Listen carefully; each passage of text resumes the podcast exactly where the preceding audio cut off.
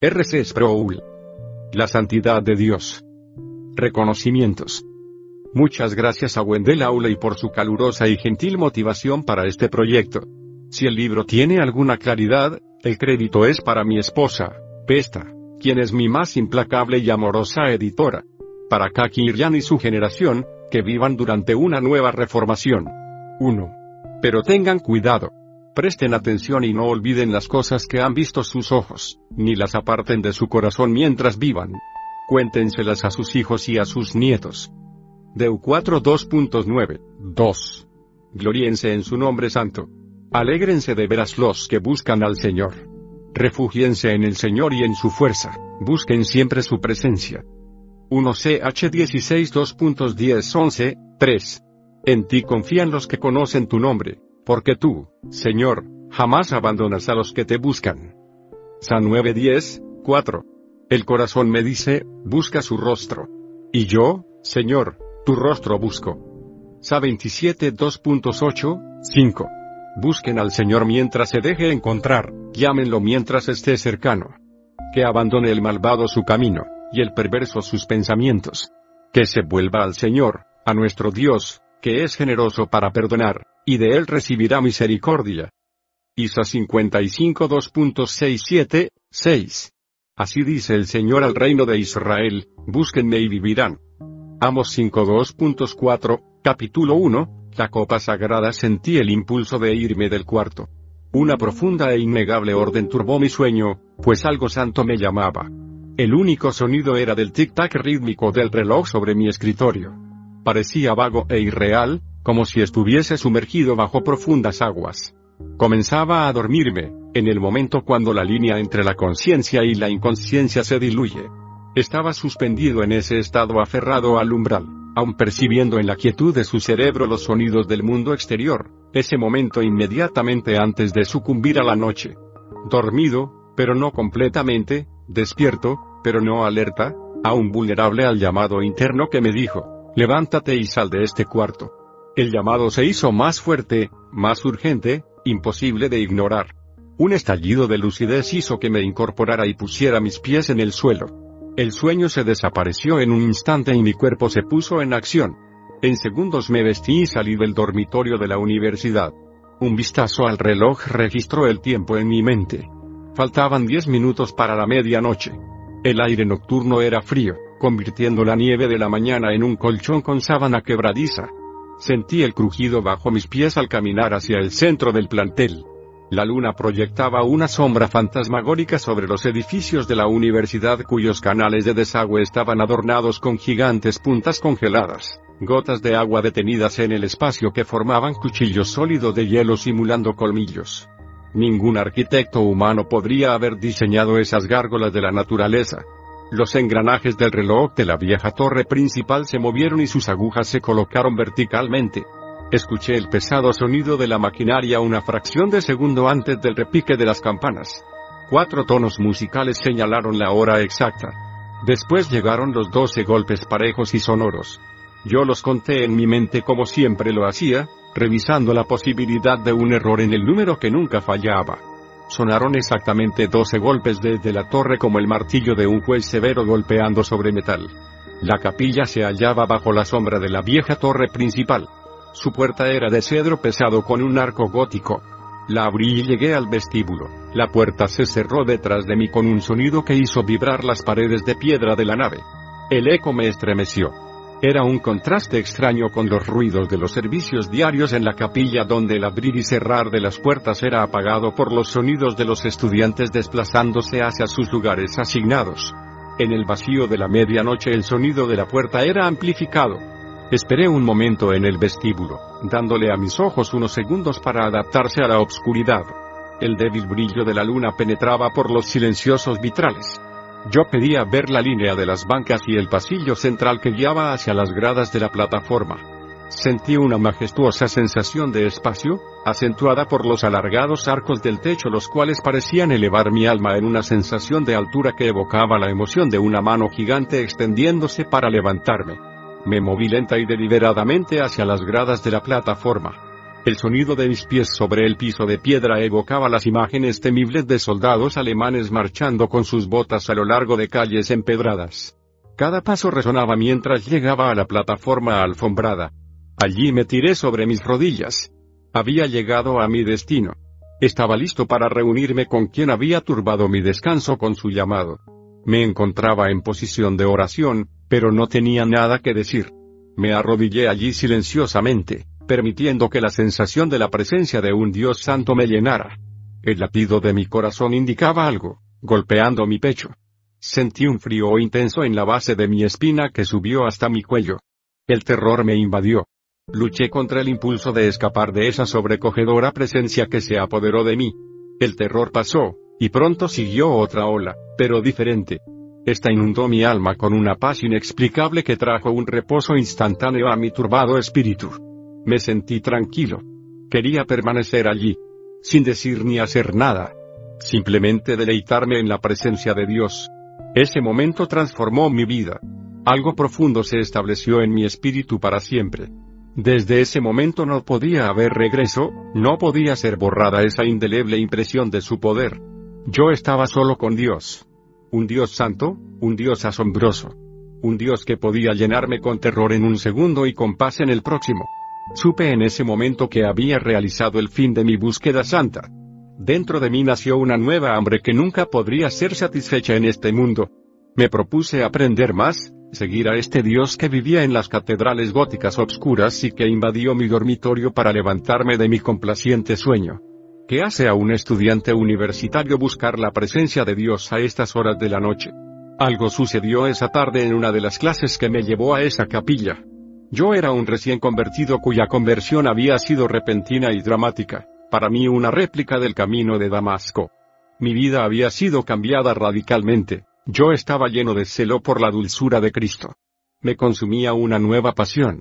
Estudiar las escrituras, aprender cómo orar, conquistar los vicios que asaltaban mi carácter y crecer en gracia.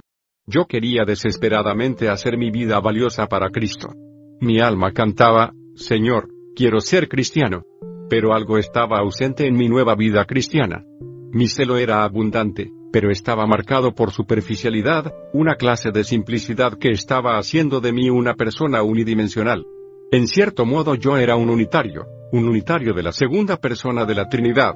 Yo sabía quién era Jesús, pero Dios el Padre estaba envuelto en el misterio. Él era un enigma escondido para mi mente y un extraño para mi alma. Un velo oscuro cubría su rostro. Mi clase de filosofía cambió todo eso. Era un curso que no me interesaba, estaba ansioso de terminarlo, y dejar detrás de mí ese curso obligatorio.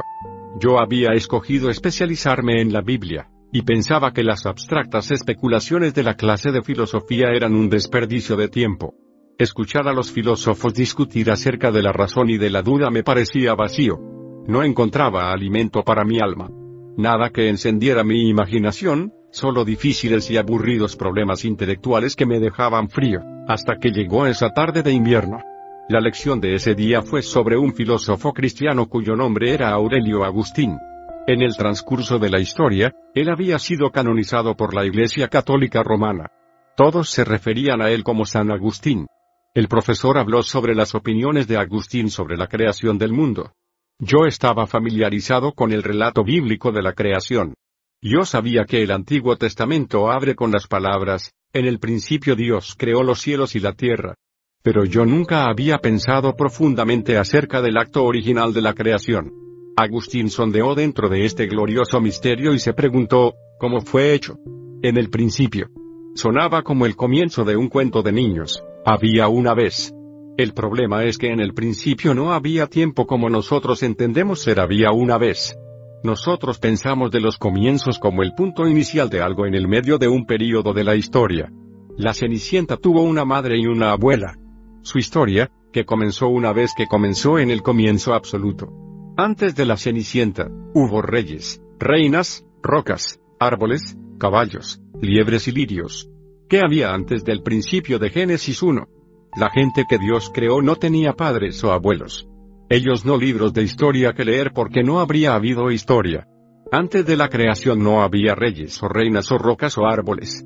No había nada, nada, excepto Dios. Fue aquí donde mi clase de filosofía hizo que me diera un enorme dolor de cabeza. Antes de que el mundo comenzara, no había nada. Pero, ¿qué realmente es nada? ¿Ha tratado usted de pensar acerca de nada? ¿Dónde se encuentra eso? Obviamente en ningún lugar. ¿Por qué? Porque es nada, y la nada no existe. No puede existir, porque si existiera entonces sería algo y no nada. ¿Le está comenzando a doler la cabeza como a mí? Piense acerca de ello por un segundo. Yo no puedo decirle a usted que piense en ello porque la nada no es ello.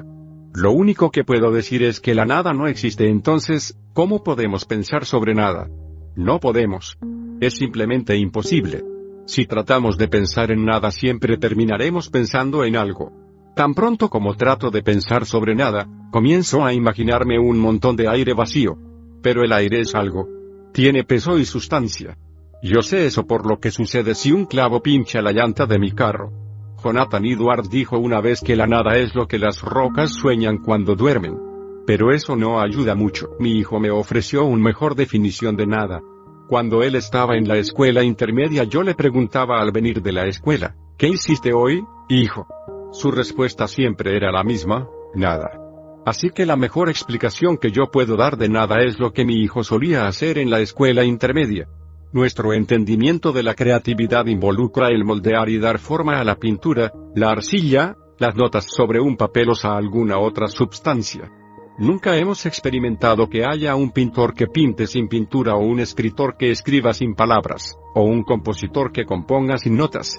Los artistas tienen que comenzar con algo. Lo que los artistas hacen es moldear, dar forma o redistribuir otros materiales, pero ellos nunca trabajan con nada. San Agustín enseñó que Dios creó el mundo de la nada. La creación fue algo así como un mago sacando un conejo de un sombrero. Excepto que Dios no tenía un conejo, ni tenía un sombrero. Mi vecino es un hábil fabricante de gabinetes.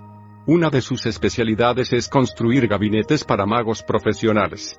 Él me dio un recorrido por su taller y me mostró cómo se hacen las cajas y los gabinetes para magos. El truco es el uso astuto de espejos. Cuando el mago sale a escena y muestra una caja o un sombrero vacío, lo que usted ve es solo la mitad de la caja o el sombrero. Por ejemplo, si usted toma el sombrero vacío luego le fija un espejo a medio sombrero, el espejo refleja el lado vacío del sombrero y proyecta una imagen exacta. La ilusión crea el efecto visual de ver vacíos ambos lados del sombrero. Pero usted solo está viendo la mitad del sombrero. La otra mitad tiene suficiente espacio para esconder palomas blancas o conejitos gordos. No hay mucha magia en esto, ¿verdad? Dios no creó el mundo con espejos. Para hacerla habría necesitado que la mitad del mundo comenzara con un espejo gigante que escondiera la otra mitad. La creación involucra traer a la existencia todo lo que es, incluyendo los espejos. Dios creó el mundo de la nada. Hubo un tiempo en que hubo nada. Pero repentinamente, por el mandato de Dios, hubo un universo. De nuevo preguntamos, ¿cómo lo hizo? El único indicio que la Biblia nos da es que Dios llamó al universo a la existencia. Agustín llamó a ese acto el imperativo divino o fiat divino. Sabemos que un imperativo es un mandato. Así es un fiat.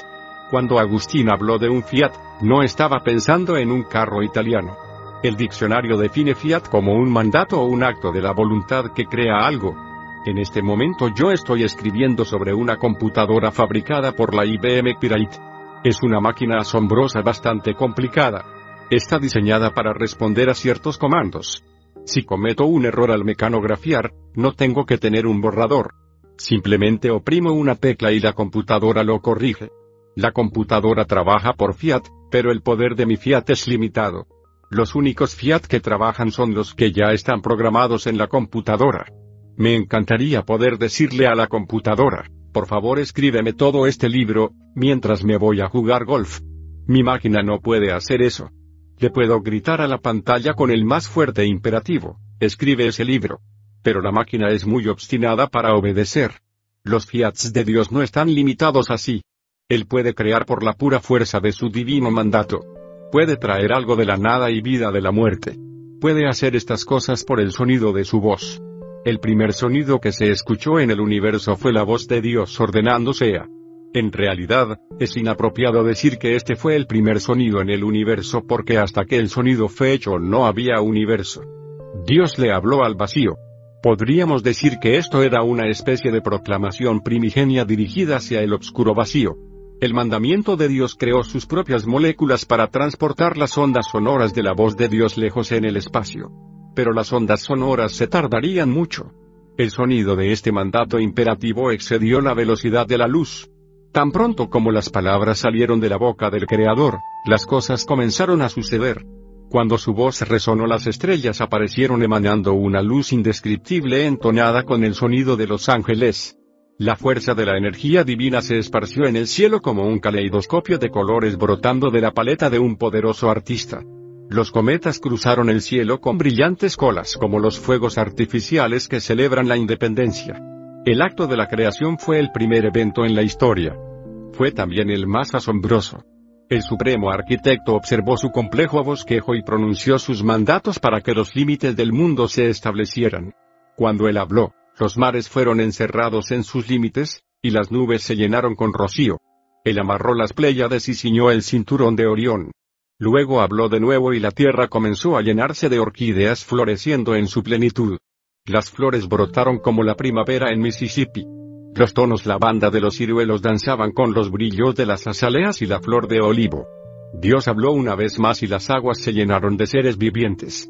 El caracol se ocultó bajo la sombra de la manta raya, mientras que el pez espada rompió la superficie del agua para pasearse sobre las olas con su cola. De nuevo él habló y el rugido del león y el balido de las ovejas se escuchó. Los animales de cuatro patas, las arañas de ocho y los insectos alados aparecieron. Y Dios dijo, esto es bueno. Entonces Dios se inclinó hacia la tierra y cuidadosamente le dio forma a una pieza de barro. La levantó delicadamente hacia sus labios y sopló sobre ella. El barro comenzó a moverse. Comenzó a pensar, comenzó a sentir, comenzó a adorar. Estaba vivo y estampado con la imagen de su Creador. Consideren la resurrección de Lázaro de entre los muertos. Como lo hizo Jesús. Él no entró a la tumba donde yacía el cadáver putrefacto de Lázaro, no tuvo que administrar resucitación boca a boca. Él se paró frente a la tumba, a la distancia, y gritó en alta voz, Lázaro, ven fuera. La sangre comenzó a fluir en las venas de Lázaro y sus ondas cerebrales a pulsar. En una explosión de vida, Lázaro abandonó su tumba y caminó hacia afuera. Este es el fiat creador. El poder del imperativo divino. Algunos teóricos modernos creen que el mundo fue creado por la nada. Note la diferencia entre decir que el mundo fue creado de la nada y decir que fue creado por la nada. Según esta opinión moderna, el conejo sale del sombrero sin conejo, sin sombrero y sin mago. Esta opinión moderna es más milagrosa que el punto de vista bíblico pues sugiere que la nada creó algo. Y más aún, sostiene que la nada lo creó todo guion ciertamente una hazaña. Seguramente en esta era científica no puede haber gente seria reclamando que el universo fue creado por la nada. ¿O acaso la hay? Pues, sí, y en grandes números. Por supuesto, ellos no suelen decirlo de la manera que yo lo digo y probablemente se irritarán conmigo por expresar sus puntos de vista de esta forma. Sin duda protestarán que yo ofrezco una caricatura distorsionada de su sofisticada posición. Muy bien, ellos no dicen que el universo fue creado de la nada, ellos dicen que el universo fue creado por la casualidad. Pero la casualidad no es algo objetivo. No tiene peso, medida, ni poder. Es meramente una palabra que usamos para describir posibilidades matemáticas. No puede hacer nada y no lo hace porque es nada. Decir que el universo fue creado por la casualidad es decir que vino de la nada. Esto es una locura intelectual. ¿Cuáles son las probabilidades de que el universo fuese creado por casualidad? San Agustín entendió que el mundo no podía ser creado por la casualidad. Él sabía que se requería algo o alguien con poder, el mismísimo poder de la creación, para que el trabajo fuese hecho. Él sabía que algo no podía venir de la nada. Entendió que en algún lugar, de alguna manera, algo o alguien tenían que tener el poder de ser por sí mismo. De lo contrario, hoy no existiría nada. La Biblia dice, ese en el principio Dios. El Dios que nosotros adoramos siempre ha estado allí. Solo Él puede crear seres porque solo Él tiene el poder de ser. Él no es nada. Él no es casualidad. Él es puro ser. Él es aquel que tiene el poder de ser todo por sí mismo. Él es el único eterno. El único que tiene poder sobre la muerte. Solo Él puede ordenar que los mundos existan por su fiat, por el poder de su mandato. Tal poder es abrumador y asombroso. Es merecedor de respeto y de humilde adoración.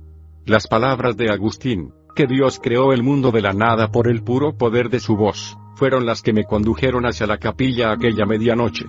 Yo sé lo que significa ser convertido. Sé lo que es ser nacido de nuevo. También entiendo que una persona nace de nuevo solo una vez. Cuando el Espíritu Santo activa en nuestras almas la nueva vida en Cristo, Él no detiene su obra. Él continúa trabajando en nosotros para cambiamos. Mi experiencia en el salón de clases reflexionando sobre la creación del mundo, fue como nacer de nuevo una segunda vez. Fue como convertirme no meramente a Dios el Hijo, sino al Dios el Padre. Repentinamente sentí pasión por conocer a Dios el Padre. Quería conocerlo a Él en su majestad, en su poder y en su majestuosa santidad. Mi conversión a Dios el Padre no sucedió sin sus respectivas dificultades.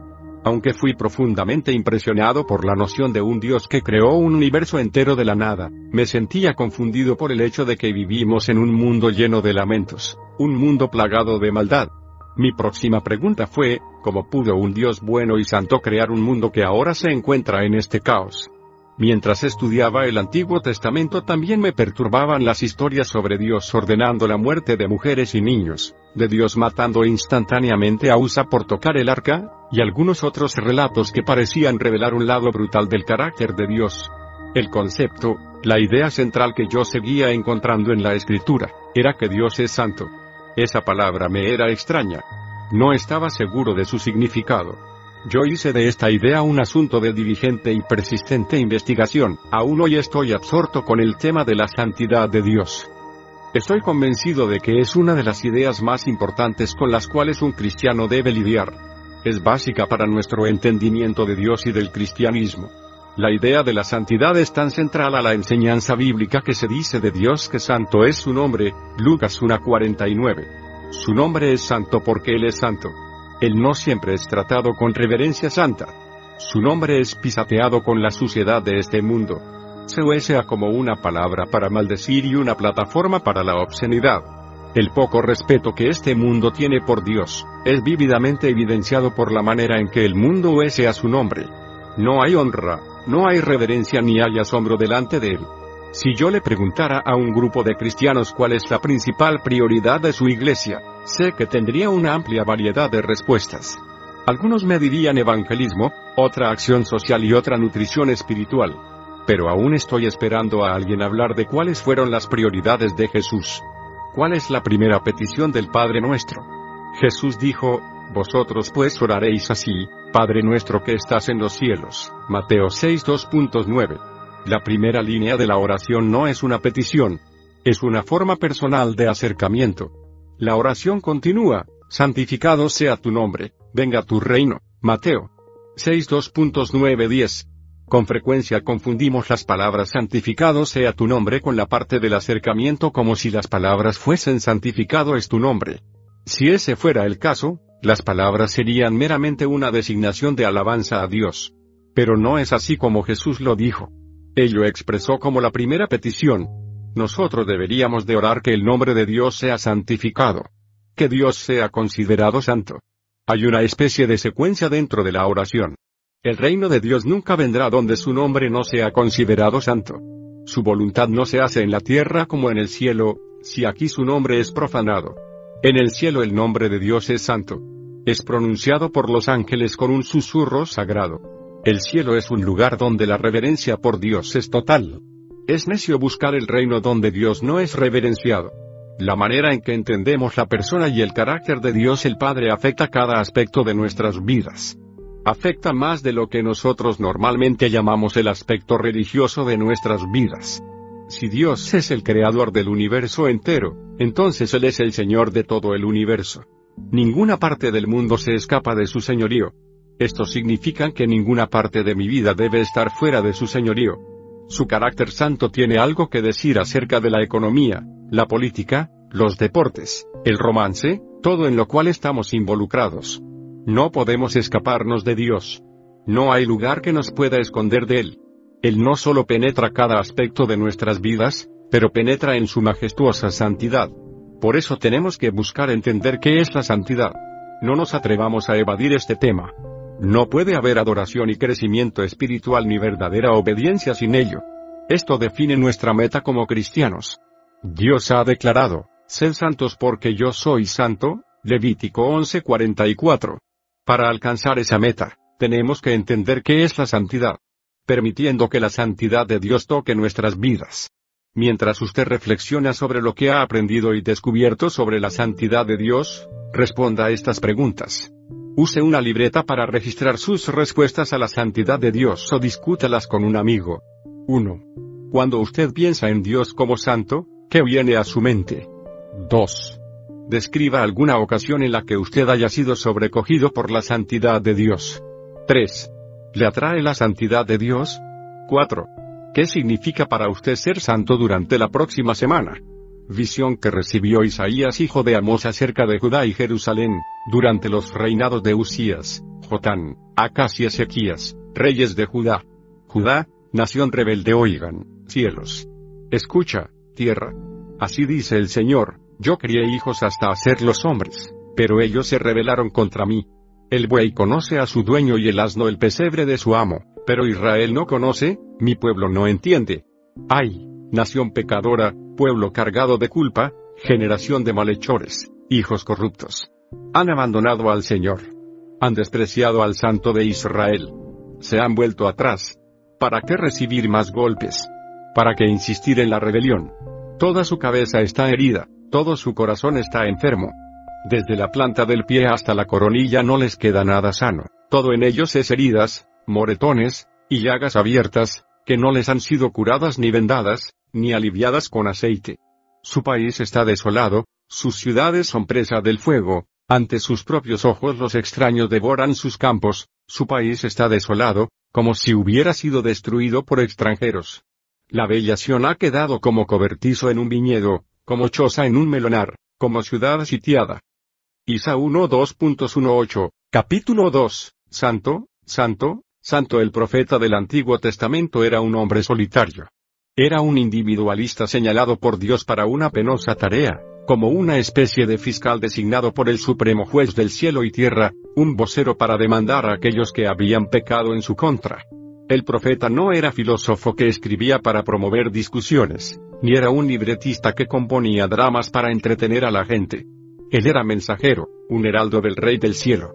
Con sus anuncios venían las palabras así dice el Señor la historia de los profetas se lee como un libro de mártires y suena como un reporte de las víctimas de la tercera división en la Segunda Guerra Mundial.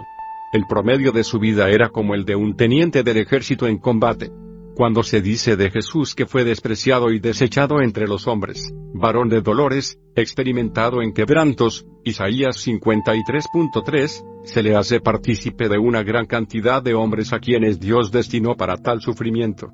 El azote al profeta era la soledad, a menudo su casa era una cueva y usualmente el desierto era su lugar de reunión con Dios. Algunas veces, su vestuario era la desnudez y su corbata un callado. Sus canciones eran compuestas con lágrimas. De esa clase de hombre era Isaías ben Amos. En la lista de los héroes del Antiguo Testamento, Isaías sobresale en un destacamento estelar. Él fue profeta de profetas, un líder de líderes, un profeta mayor por el gran tamaño del libro que lleva su nombre. Como profeta, era inusual. La mayoría de los profetas eran de origen humilde, campesinos, pastores, labradores, mas Isaías era de la nobleza. Él era un reconocido hombre de Estado que tenía acceso a la corte real de sus días. Se relacionaba con príncipes y reyes. Dios lo usó a él para hablarles a varios monarcas de Judá, incluyendo a Usías, Jotán, Acas y Ezequías. Lo que destacaba al profeta de Israel de todos los otros hombres eran los sagrados auspicios de su llamado. Su llamado no fue de hombres. Él no podía solicitar este trabajo. Tuvo que ser seleccionado, escogido directa e inmediatamente por Dios. Y el llamado fue soberano. No se podía ser rechazar. Jeremías trató de rechazar este llamado, pero se le recordó inmediatamente que él había sido consagrado para esto desde el vientre de su madre. Luego, cuando buscó renunciar, Dios rehusó aceptar su renuncia. El trabajo de profeta era de por vida, no se podía renunciar o jubilar. El registro del llamado de Isaías quizás sea el más dramático de todos los registrados en el Antiguo Testamento. Se nos dice que sucedió en el año en que el rey Usías murió. El rey Usías murió en el siglo 8 a.C. Su reinado fue muy importante en la historia judía y fue uno de los mejores reyes que gobernó Judá. No fue un David, pero tampoco fue señalado por la corrupción que caracterizó a los reyes del norte, tales como Acab. Usías ascendió al trono cuando tenía 16 años y reinó en Jerusalén por 52 años. Fíjense, 52 años. En los pasados 52 años, Estados Unidos ha presenciado la administración de Truman, Eisenhower, Kennedy, Johnson, Nixon, Ford, Carter, Reagan, Bush padre, Clinton y Bush hijo. Pero mucha gente en Jerusalén vivió su vida entera bajo el reinado del rey Usías. La Biblia nos dice que Usías comenzó su reino piadosamente haciendo lo que era recto ante los ojos de Jehová. 2 Cron. 26 él buscó a Dios y fue bendecido. Venció a los filisteos y a otras naciones en batalla, edificó torres en Jerusalén y fortaleció sus murallas, abrió grandes pozos en el desierto y estimuló un gran crecimiento en la agricultura nacional. También restauró el poder militar de Judá hasta un nivel casi tan alto como en los días de David. La mayoría de su vida Usías fue conocido como un rey grande y amado. Sin embargo, la historia de Usías terminó tristemente. Sus últimos días fueron como los de los trágicos héroes de Shakespeare. Su carrera se deterioró por el pecado del orgullo después de haber adquirido gran riqueza y poder. Él se sintió Dios, entró al templo con insolencia y arrogancia, reclamando para sí los derechos que Dios había dado solamente a los sacerdotes. Cuando ellos trataron de detenerlo en su acto sacrílego, Usías se enfureció. Mientras les gritaba furiosamente, apareció lepra en su frente. La Biblia dice de él, y habitó leproso en una casa apartada. Excluido de la casa de Jehová, 2 Cron. 26 2.21. Cuando Usías murió, a pesar de la vergüenza de sus últimos años, la nación lo lloró. Aparentemente Isaías fue al templo buscando consolación en este tiempo de angustia personal y nacional. Pero él encontró más de lo que esperaba porque, en el año en que murió el rey Usías, Vi yo al Señor sentado en un trono alto y sublime, y sus faldas llenaban el templo. Isa. 6.2.1. Él había muerto. Pero cuando Isaías entró al templo vio a otro rey, el Rey Supremo, el que se sienta eternamente en el trono de Judá, él vio al Señor. En el hebreo hay dos palabras distintas que se traducen Señor. Una es Adonai, que significa el soberano. Este no es el nombre de Dios sino un título, el título supremo dado a Dios en el Antiguo Testamento. La otra palabra es Jehová, el nombre sagrado de Dios, con el cual él se reveló a Moisés en la salsa ardiendo. Este es su nombre inefable, el nombre santo que los israelitas se guardaban de profanar. Normalmente ocurre solo en forma de sus cuatro consonantes, higo. Por lo tanto se le conoce como el sagrado tetragrama, las cuatro letras inefables. Vemos este contraste en las palabras usadas en el Salmo 8 2.1. Oh Jehová, Señor nuestro, cuán glorioso es tu nombre en toda la tierra. Lo que el judío estaba diciendo era, Oh Jehová, nuestro Adonai, cuán glorioso es tu nombre en toda la tierra. Grado se podría decir así, Oh Jehová nuestro soberano, cuán glorioso.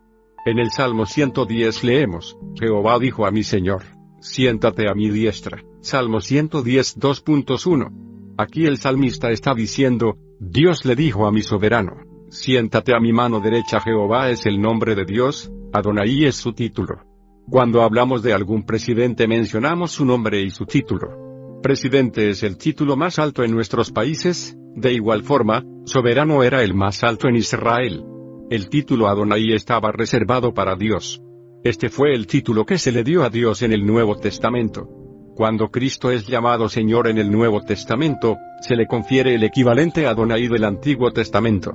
Jesús es llamado el Rey de Reyes y Señor de Señores, un título reservado solo para Dios el Padre, el Supremo Soberano de cielo y tierra. Estos diferentes usos de las palabras Jehová y Adonai indican el cuidado con que la gente se refería a la naturaleza santa de Dios. En cierta forma, es igual con mi uso de letra mayúscula para referirme a Dios. Puesto que Dios es inefablemente santo, yo no soy capaz de referirme a Él como Él, aunque quizás a algunos de mis lectores les irrite lo que perciben como un uso anticuado de las letras mayúsculas. Para mí es un gesto de respeto y de asombro hacia un Dios santo. Cuando Isaías vino al templo, había una crisis de soberanía en la nación. Usías había muerto pero los ojos de Isaías fueron abiertos para ver al verdadero rey de la nación. Él vio a Dios sentado sobre el trono como el soberano. Las escrituras nos advierten que ninguna persona puede ver el rostro de Dios y vivir. Recordemos la petición de Moisés cuando ascendió al monte santo de Dios. Él había sido testigo de asombrosos milagros, había escuchado la voz de Dios hablándole desde la zarza ardiendo, había visto el río Nilo convertido en sangre, había probado el maná del cielo y había visto la nube y la columna de fuego. También había visto los carros del faraón inundados por las olas del mar rojo. Pero todavía no estaba satisfecho, quería ver más. Él anhelaba la excelsitud espiritual. Él pidió al Señor en ese momento, déjame ver tu rostro, muéstrame tu gloria.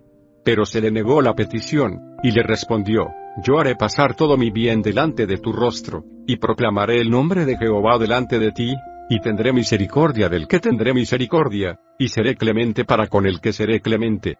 Dijo más, no podrás ver mi rostro, porque no me verá hombre, y vivirá. Y dijo a un Jehová, He aquí un lugar junto a mí, y tú estarás sobre la peña, y cuando pase mi gloria, yo te pondré en una hendidura de la peña, y te cubriré con mi mano hasta que haya pasado. Después apartaré mi mano, y verás mis espaldas, mas no se verá mi rostro. Ex 33, 19-23. Luego, Dios le permitió a Moisés que viera su espalda, pero no su rostro. Cuando Moisés regresó del monte, su rostro resplandecía. La gente se aterrorizó y se alejaron de él con horror. El rostro de Moisés era demasiado para poder mirarlo. Así que Moisés se puso un velo sobre su rostro para que la gente pudiera acercársele. Esta experiencia de terror se manifestó en el rostro de un hombre que estuvo tan cerca de Dios que ahora reflejaba su gloria, y solo el reflejo de la gloria de la espalda de Dios, no de la de su rostro. Si la gente temía ver la gloria que se reflejaba de la espalda de Dios, ¿cómo podría mirarse directamente su santo rostro? Pero la meta final del cristiano es poder ver lo que se le negó a Moisés, queremos mirarlo cara a cara, queremos solazamos en la gloria radiante de su rostro. Todo judío lo esperaba, basado en la amada bendición de Israel, Jehová te bendiga y te guarde, Jehová haga resplandecer su rostro sobre ti. Y, tenga de ti misericordia, Jehová alce sobre ti su rostro y ponga en ti paz. Número 6 2.24-26. Esta esperanza, cristalizada en esta bendición, se convirtió en una promesa para los cristianos. Juan dice, ahora somos hijos de Dios, y aún no se ha manifestado lo que hemos de ser, pero sabemos que cuando Él se manifieste, seremos semejantes a Él, porque le veremos tal como Él es. Aquí tenemos su promesa, nosotros le veremos tal como Él es. Los teólogos llaman a esta expectativa futura la visión beatifica. Veremos a Dios tal como Él es. Esto significa que algún día veremos a Dios cara a cara. No veremos el reflejo de su gloria desde una zarza ardiente o en la columna de fuego. Le veremos tal como Él es, en su pureza y en su esencia divina. Ahora es imposible que nosotros veamos a Dios en su esencia divina. Antes tenemos que ser purificados. Cuando Jesús enseñó las bienaventuranzas, prometió esto a un grupo selecto, bienaventurados los puros de corazón, porque ellos verán a Dios. Mat 5.2.8. En este mundo, ninguno de nosotros es puro de corazón y esa impureza nos impide ver a Dios. El problema no radica en nuestros ojos, sino en nuestro corazón. Hasta que nos encontremos purificados y totalmente santificados en el cielo, seremos capaces de verlo cara a cara por encima de la vía serafines. Cada uno tenía seis alas, con dos cubrían sus rostros, con dos cubrían sus pies, y con dos volaban. Isaías 6.2.2 Los serafines no son seres humanos pecadores con corazones impuros pero siendo seres angélicos son criaturas, y a pesar de su elevada posición como participantes de los ejércitos celestiales, tienen que cubrir sus ojos para no ver directamente el rostro de Dios. Es terrible y maravilloso como fueron hechos, dotados por su Creador con un par de alas especiales para cubrir sus rostros en su majestuosa presencia. Estos serafines tienen además un segundo par de alas con el cual cubren sus pies, esto no es una especie de zapatos angélicos para proteger la planta de sus pies o facilitarles su caminar en el templo celestial. La razón para esto es similar a la de la experiencia de Moisés con la zarza ardiente, estando allí, el ángel del Señor se le apareció entre las llamas de una zarza ardiente. Moisés notó que la zarza estaba envuelta en llamas, pero que no se consumía, así que pensó, qué increíble. Voy a ver por qué no se consume la zarza. Cuando el Señor vio que Moisés se acercaba a mirar, lo llamó desde la zarza, Moisés, Moisés. Aquí me tienes, respondió. No te acerques más, le dijo Dios. Quítate las sandalias, porque estás pisando tierra santa. Éxodo 3.2.25. Dios mandó a Moisés quitarse sus zapatos, pues se encontraba en un terreno santificado por su presencia. Quitarse los zapatos era un medio por el cual Moisés reconocía que él era de la tierra terrenal. Los pies humanos, a veces llamados pies de barro, simbolizan nuestra condición de criaturas. Son ellos los que nos conectan a la tierra. Los serafines no son de la tierra, sus pies no son de barro, y siendo ángeles son espirituales. Sin embargo, son criaturas, y las imágenes de la visión de Isaías sugieren que también se tienen que cubrir los pies reconociendo que son criaturas en la exaltada presencia de Dios. Es aquí donde encontramos la esencia de la visión de Isaías. El canto de los serafines revela el asombroso mensaje de este texto. Y el uno el otro daba voces, diciendo, Santo, Santo, Santo, Jehová de los ejércitos, toda la tierra está llena de su gloria. Isaías 6.2.3 este canto es la repetición de una sola palabra santo. Esta palabra se canta tres veces seguidas, dándole a la iglesia su más majestuoso himno. Este canto es llamado el trisagión que significa el tres veces santo. Es fácil pasar por alto el significado de la repetición de la palabra santo. Esta expresión literaria que se encuentra en las formas hebreas de literatura, especialmente en la poesía, es una forma de énfasis. En el idioma español, para enfatizar la importancia de algo, tenemos varios recursos para escoger. Podemos subrayar las palabras o escribirlas con letras itálicas o marcadas. Podemos agregarle signos de exclamación o distinguirlas con comillas. Todo esto es para llamar la atención del lector a algo que es especialmente importante. Los judíos del Antiguo Testamento tenían diferentes técnicas para indicar énfasis. Una de ellas era el método de la repetición. Jesús usó la repetición de palabras. De cierto, de cierto os digo. Aquí, el doble uso de la frase de cierto significaba que iba a decir algo muy importante. La palabra traducida cierto es amén. Usualmente nosotros pensamos de amén como algo que se dice al finalizar un sermón o una oración. Significa simplemente es cierto. Jesús la usó como prefacio en lugar de como respuesta. En Génesis 14 encontramos un uso humorístico de la técnica de la repetición. La historia de la batalla de los reyes en el valle de Sidim menciona a algunos hombres que se cayeron en unos pozos de asfalto que había en la región. Algunos traductores los llaman pozos de asfalto o pozos de betún, o simplemente grandes pozos. ¿Qué clase de pozos eran estos, cuya traducción parece tan confusa? El hebreo no es claro. El texto original simplemente da la palabra en hebreo para pozo y después la repite diciendo literalmente pozos pozos. Los judíos querían decir con esto que había pozos, y que había pozos pozos. Algunos pozos son más pozos que otros pozos. Estos pozos, los pozos pozos, eran muchos más pozos que los otros pozos. Una cosa es caer en un pozo, pero si uno cae en un pozo pozo, entonces está en graves problemas. En raras ocasiones la Biblia repite algo hasta el tercer grado. Mencionar algo tres veces seguidas, es elevarlo a su grado superlativo y adjudicarle un énfasis de superimportancia. Por ejemplo, el terrible juicio de Dios se declara en el libro de Apocalipsis por un ángel que gritaba en medio del cielo ay, ay, ay de los que moran en la tierra. Apocalipsis 8:13. O también se ve en la burla sarcástica del sermón de Jeremías sobre el templo, cuando reprendía al pueblo por haberlo invocado con hipocresía, templo de Jehová, templo de Jehová, templo de Jehová es este. Jeremías 7 2.4. En las sagradas escrituras solo una vez un atributo de Dios se eleva al tercer grado. Solo una vez encontramos una característica de Dios mencionada tres veces en sucesión. La Biblia dice que Dios es santo, santo, santo. No que Él es santo, o aún santo, santo. Él es santo, santo, santo. La Biblia nunca dice que Dios es amor, amor, amor, o misericordia, misericordia, misericordia, o ira, ira, ira, o justicia, justicia, justicia. Dice que Él es santo, santo, santo, que toda la tierra está llena de su gloria, y los quiciales de las puertas se estremecieron con la voz del que clamaba, y la casa se llenó de humo. Isaías 6.2.4, una encuesta reciente sobre gente que solía ser miembro de una iglesia y dejó de asistir, revela que la razón principal de su alejamiento es que encontraban la iglesia aburrida. Es difícil para mucha gente encontrar en la adoración una experiencia emocionante y conmovedora. Vemos aquí que cuando Dios se apareció en el templo, las puertas y los quiciales se estremecieron. La materia muerta de las puertas, los quiciales inanimados, la madera y el metal, que no podían oír ni hablar, tuvieron el buen juicio de estremecerse por la presencia de Dios. Literalmente el texto dice que fueron sacudidas. Comenzaron a temblar ante él. ¡Ay de mí!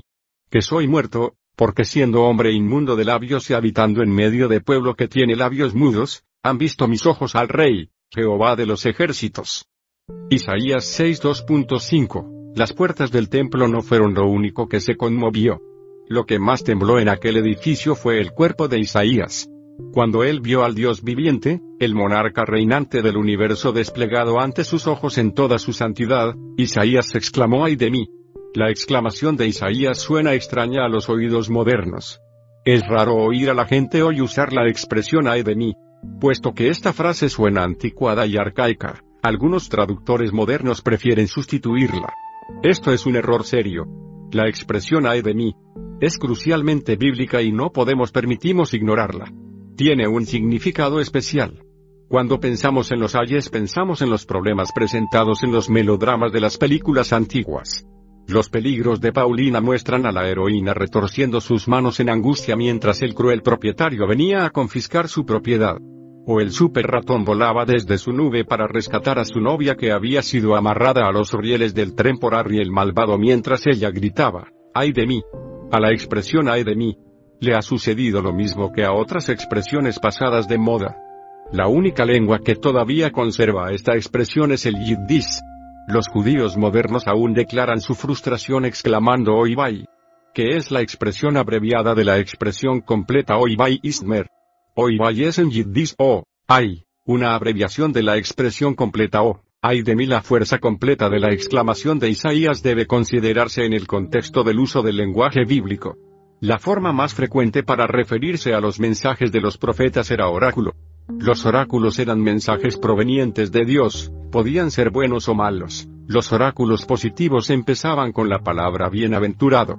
En el Sermón del Monte Jesús usó este tipo de oráculo diciendo, Bienaventurados los pobres en espíritu, bienaventurados los que lloran, bienaventurados los que tienen hambre y sed. Sus oyentes entendían que él estaba usando la fórmula profética, el oráculo que traía buenas noticias. Pero Jesús también usaba la forma negativa del oráculo. Al pronunciar su airada denuncia contra los fariseos, les anunció el juicio de Dios diciendo, ay de vosotros, escribas y fariseos hipócritas. Mateo 23 2.13-29. Él repitió esto tantas veces que comenzó a sonar como una letanía. En los labios de un profeta la palabra ay es un aviso de juicio. En la Biblia las naciones y los individuos son enjuiciadas pronunciando un oráculo de ay. La manera en que Isaías usó la palabra ay fue extraordinaria. Al ver al Señor, él pronunció el juicio de Dios sobre sí mismo. ¡Ay de mí! exclamó, invocando el juicio de Dios, la severa maldición de juicio, sobre su propia cabeza. Era una cosa que un profeta maldijera a otra persona en el nombre de Dios, pero era otra cuando un profeta pronunciaba esa maldición sobre sí mismo. Inmediatamente después de la maldición de juicio, Isaías gritó, Soy muerto. Lo que Isaías estaba expresando era lo que los psicólogos modernos describen como la experiencia de desintegración personal. Desintegrar se refiere a desintegrar. Integrar quiere decir unir las piezas. En las escuelas integradas, se coloca juntos a niños de diferentes razas para formar un cuerpo de estudiantes. La palabra integridad viene de esta raíz, sugiriendo a una persona cuya vida es íntegra, sana. En la terminología moderna decimos, esa persona vive una vida íntegra. Isaías Ben Amos era hombre de integridad, un hombre completo. Sus contemporáneos lo consideraban el hombre más recto de la nación y lo respetaban como un modelo de virtud. Pero cuando tuvo la repentina visión del Dios Santo, en ese instante toda su autoestima fue sacudida. En un segundo su desnudez se descubrió ante la mirada de la norma más absoluta de santidad. Comparado con otros mortales, él podía sostener una alta opinión de sí mismo. Pero en el instante que él se midió con la norma suprema, él fue deshecho moral y espiritualmente devastado. Fue desintegrado, desarticulado. Su sentido de integridad se derrumbó. El repentino reconocimiento de su ruina estaba relacionado con su boca. Él gritó, Soy hombre de labios inmundos. Nosotros habríamos esperado que dijera, Soy hombre de hábitos impuros, o, Soy hombre de pensamientos impuros. Pero en cambio se refirió a su boca diciendo Tengo una boca sucia. Porque este enfoque en su boca, Quizás una indicación respecto a esta expresión de Isaías se halla en las palabras de Jesús cuando él dijo que no es lo que entra a la boca sino lo que sale lo que contamina a los hombres. O podríamos ver el discurso sobre la lengua escrito por Santiago, el hermano del Señor, la lengua es un fuego, un mundo de maldad. La lengua está puesta entre nuestros miembros, y contamina todo el cuerpo, e inflama la rueda de la creación, y ella misma es inflamada por el infierno porque toda naturaleza de bestias y de aves y de serpientes y de seres del mar, se doma y ha sido domada por la naturaleza humana, pero ningún hombre puede domar la lengua, que es un mal que no puede ser refrenado, llena de veneno mortal. Con ella bendecimos al Dios y Padre, y con ella maldecimos a los hombres, que están hechos a la semejanza de Dios. De una misma boca proceden bendición y maldición. Hermanos míos, esto no debe ser así. ¿Acaso alguna fuente hecha por una misma abertura agua dulce y amarga? Hermanos míos, ¿puede acaso la higuera producir aceitunas o la Así también ninguna fuente puede dar agua salada y dulce.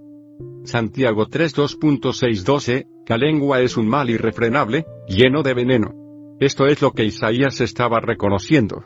Pero él sabía que no estaba solo en este dilema, que toda la nación estaba infectada con bocas sucias. Yo vivo en medio de gente de labios inmundos. En un momento Isaías tuvo un entendimiento nuevo y radical del pecado. Él vio que era invasivo en sí mismo y en todos los demás. En un sentido, nosotros somos afortunados en que Dios no se nos aparezca como hizo a Isaías. ¿Quién podría soportarlo? Normalmente Dios nos revela nuestra pecaminosidad poco a poco, y el reconocimiento de nuestra corrupción es gradual. Pero a Isaías Dios le mostró su corrupción súbitamente. No es extraño que hubiese sido devastado.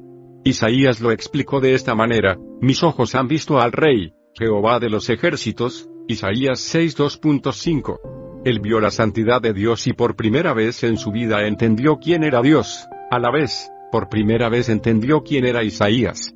En ese momento voló hacia mí uno de los serafines. Traía en la mano un brasa que, con unas tenazas, había tomado del altar. Con ella me tocó los labios y me dijo, Mira, esto ha tocado tus labios, tu maldad ha sido borrada, y tu pecado, perdonado.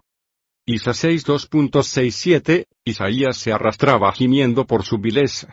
Todas las fibras nerviosas de su cuerpo temblaban mientras buscaba dónde esconderse, orando que de alguna manera la tierra lo cubriera, el techo del templo lo sepultara, o algo, cualquier cosa, lo liberara de la santa mirada de Dios. Pero no había dónde esconderse.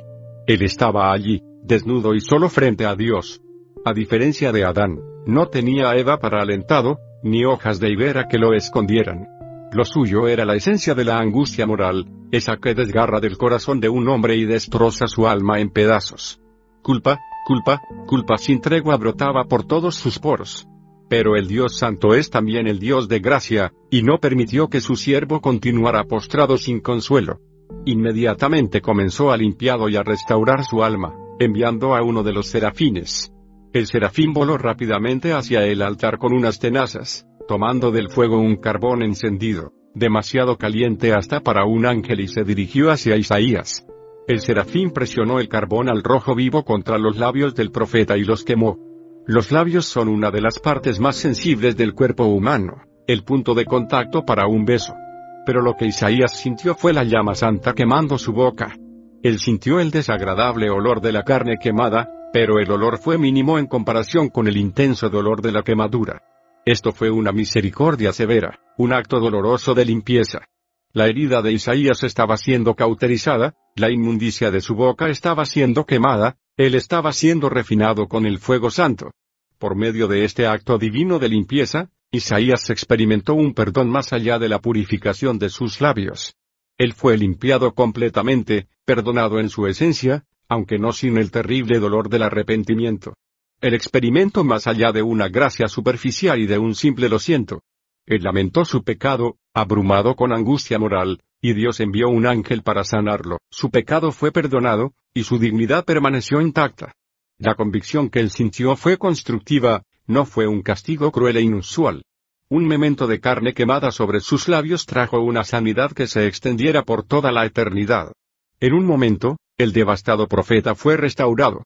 Su boca fue purificada, él estaba limpio. Entonces oí la voz del Señor que decía, ¿A quién enviaré? ¿Quién irá por nosotros? Y respondí, Aquí estoy. Envíame a mí. Isaías 2.8. La visión de Isaías adquirió una nueva dimensión. Hasta entonces él había visto la gloria de Dios, había oído el canto de los serafines, había sentido el carbón ardiente sobre sus labios, pero ahora por primera vez escuchaba la voz de Dios. De repente, los ángeles callaron y la voz que la escritura describe como el estruendo de muchas aguas resonó en todo el templo. Aquella voz hizo eco con las agudas preguntas, ¿a quién enviaré y quién irá por nosotros? Aquí vemos un patrón que se ha repetido en la historia. Cuando Dios se aparece, la gente tiembla con terror, luego Dios perdona y sana, para después enviar. El patrón que es el quebrantamiento precede a la misión. Cuando Dios preguntó, ¿a quién enviaré? Isaías entendió la fuerza de esa palabra. Ser enviado significaba funcionar como un emisario de Dios, ser vocero de la deidad. En el Nuevo Testamento la palabra apóstol significa enviado. La contraparte al apóstol en el Antiguo Testamento era el profeta. Dios buscaba un voluntario que entrara al solitario y arduo oficio de profeta. Fíjese en la respuesta de Isaías, heme aquí, envíame a mí. Hay una diferencia crucial entre decir, heme aquí y decir, aquí estoy. Si hubiese dicho aquí estoy, simplemente hubiera indicado su localización. Pero él le estaba indicando a Dios algo más que su ubicación, y al decirle heme aquí estaba dando un paso al frente como voluntario. Su respuesta fue simplemente yo iré. No busques más, envíame mí. Hay dos cosas importantes en la respuesta de Isaías. La primera es que a él no le sucedió como a Humpty Dumpty en aquel canto infantil donde el señor Dumpty se cayó trágicamente porque nadie en el reino pudo construirlo. Pero aunque Dumpty no era más frágil que Isaías quien se deshizo como huevo que cae al suelo, la diferencia está en que Dios tomó a este hombre destruido y después lo envió al ministerio. Él tomó a un pecador y lo hizo un profeta, tomó a un hombre cuya boca era sucia y lo hizo su vocero. La segunda cosa importante que aprendemos de este evento es que la obra de gracia de Dios sobre el alma de Isaías no aniquiló su identidad personal. Isaías dijo heme aquí. Isaías podía aún hablar en términos de su propio ser. Él conservó su identidad y personalidad. Sin tratar de destruir el yo, como reclaman algunos que distorsionan el cristianismo, Dios redime la individualidad. Él sana la individualidad para que pueda ser útil y realizarse en la misión para la cual la persona es llamada. La personalidad de Isaías fue completamente reconstruida, no aniquilada. Al salir del templo, él seguía siendo Isaías Ben Amos. Seguía siendo la misma persona, pero con su boca limpia. Los ministros no son dignos de su llamado. Todos los predicadores son vulnerables a la acusación de hipocresía. De hecho, mientras más fieles son los predicadores a la palabra de Dios en su predicación, más expuestos están al cargo de hipocresía. ¿Por qué? Porque mientras más fieles son las personas a la palabra de Dios, más elevado es el mensaje. Y mientras más elevado el mensaje, más lejos estarán de poder cumplirlo por sí mismos. Yo me intimido internamente cuando predico en las iglesias acerca de la santidad de Dios. Puedo anticipar la respuesta de la gente. Ellos salen del santuario convencido de que han estado en la presencia de un hombre santo. Puesto que me oyen hablar de la santidad, suponen que yo soy tan santo como el mensaje que predico. Es entonces que yo quisiera gritar y ay de mí es peligroso asumir que por el hecho de ser atraído hacia el estudio de la santidad, una persona es santa. Hay una ironía aquí. Estoy seguro que la razón por la cual anhelo aprender de la santidad es precisamente porque no soy santo. Yo soy hombre profano, y es más el que tiempo que paso fuera del templo y de la presencia íntima de Dios que dentro de ellas. Sin embargo, he degustado suficiente de la majestad de Dios para anhelar más. Conozco lo que es ser perdonado y enviado a una misión. Mi alma clama por más. Mi alma necesita más. Permitiendo que la santidad de Dios toque nuestras vidas, mientras reflexiona sobre lo que ha aprendido y redescubierto acerca de la santidad de Dios, responda a estas preguntas. Use un diario para registrar sus respuestas a la santidad de Dios, o discútalas con un amigo. 1. ¿Ha tenido alguna experiencia en la que la presencia de Dios lo ha sobrecogido, en la cual usted fue quebrantado por la presencia de Dios? 2. La respuesta de Isaías a la revelación de la santidad de Dios fue ay de mí, ¿cuál es su respuesta? 3. ¿En qué área necesita ser purificado usted por el fuego de la santidad de Dios? 4. Según se describe en este capítulo, ¿qué aspecto de la santidad de Dios lo mueve a usted a adorarle a Él más plenamente? 5. Busque el himno santo, Santo Santo en su himnario, y dele culto a Dios cantándole a Él. Capítulo 3. El misterio temible capítulo 4. El trauma de la santidad capítulo 5. La locura de Lutero capítulo 6, La justicia santa capítulo 7, Paced guerra con un Dios santo capítulo 8, Sed santos porque yo soy santo capítulo 9, Dios en las manos de pecadores airados capítulo 10, Mirando más allá de las sombras capítulo 11, Lugares santos y ocasiones santas signo de interrogación capítulo 3, El misterio temible, ¿qué es esto que brilla a través mío, y que azota mi corazón sin lastimarlo? Yo soy tanto un temblor como un fulgor, un temblor puesto que no soy como ello, un fulgor en tanto que soy como ello. San Agustín hemos llegado ya al tercer capítulo de este libro y aún no he definido el significado de ser santo. Quisiera posponerlo aún más, porque la santidad es muy difícil de definir. Hay mucho que decir sobre la santidad y es tan extraña a nosotros que la tarea parece casi imposible. En un sentido muy real, la palabra santo es una palabra extraña. Pero aun cuando nos encontramos con palabras extrañas, tenemos la esperanza de que un diccionario nos pueda proveer una traducción clara. El problema, sin embargo, es que la palabra santo es extraña a todos los lenguajes. No hay diccionario adecuado para definirla. Nuestro problema con la definición se hace más difícil porque en la Biblia, la palabra santo se usa en más de una manera. En un sentido, la Biblia la usa de forma muy relacionada con la bondad de Dios.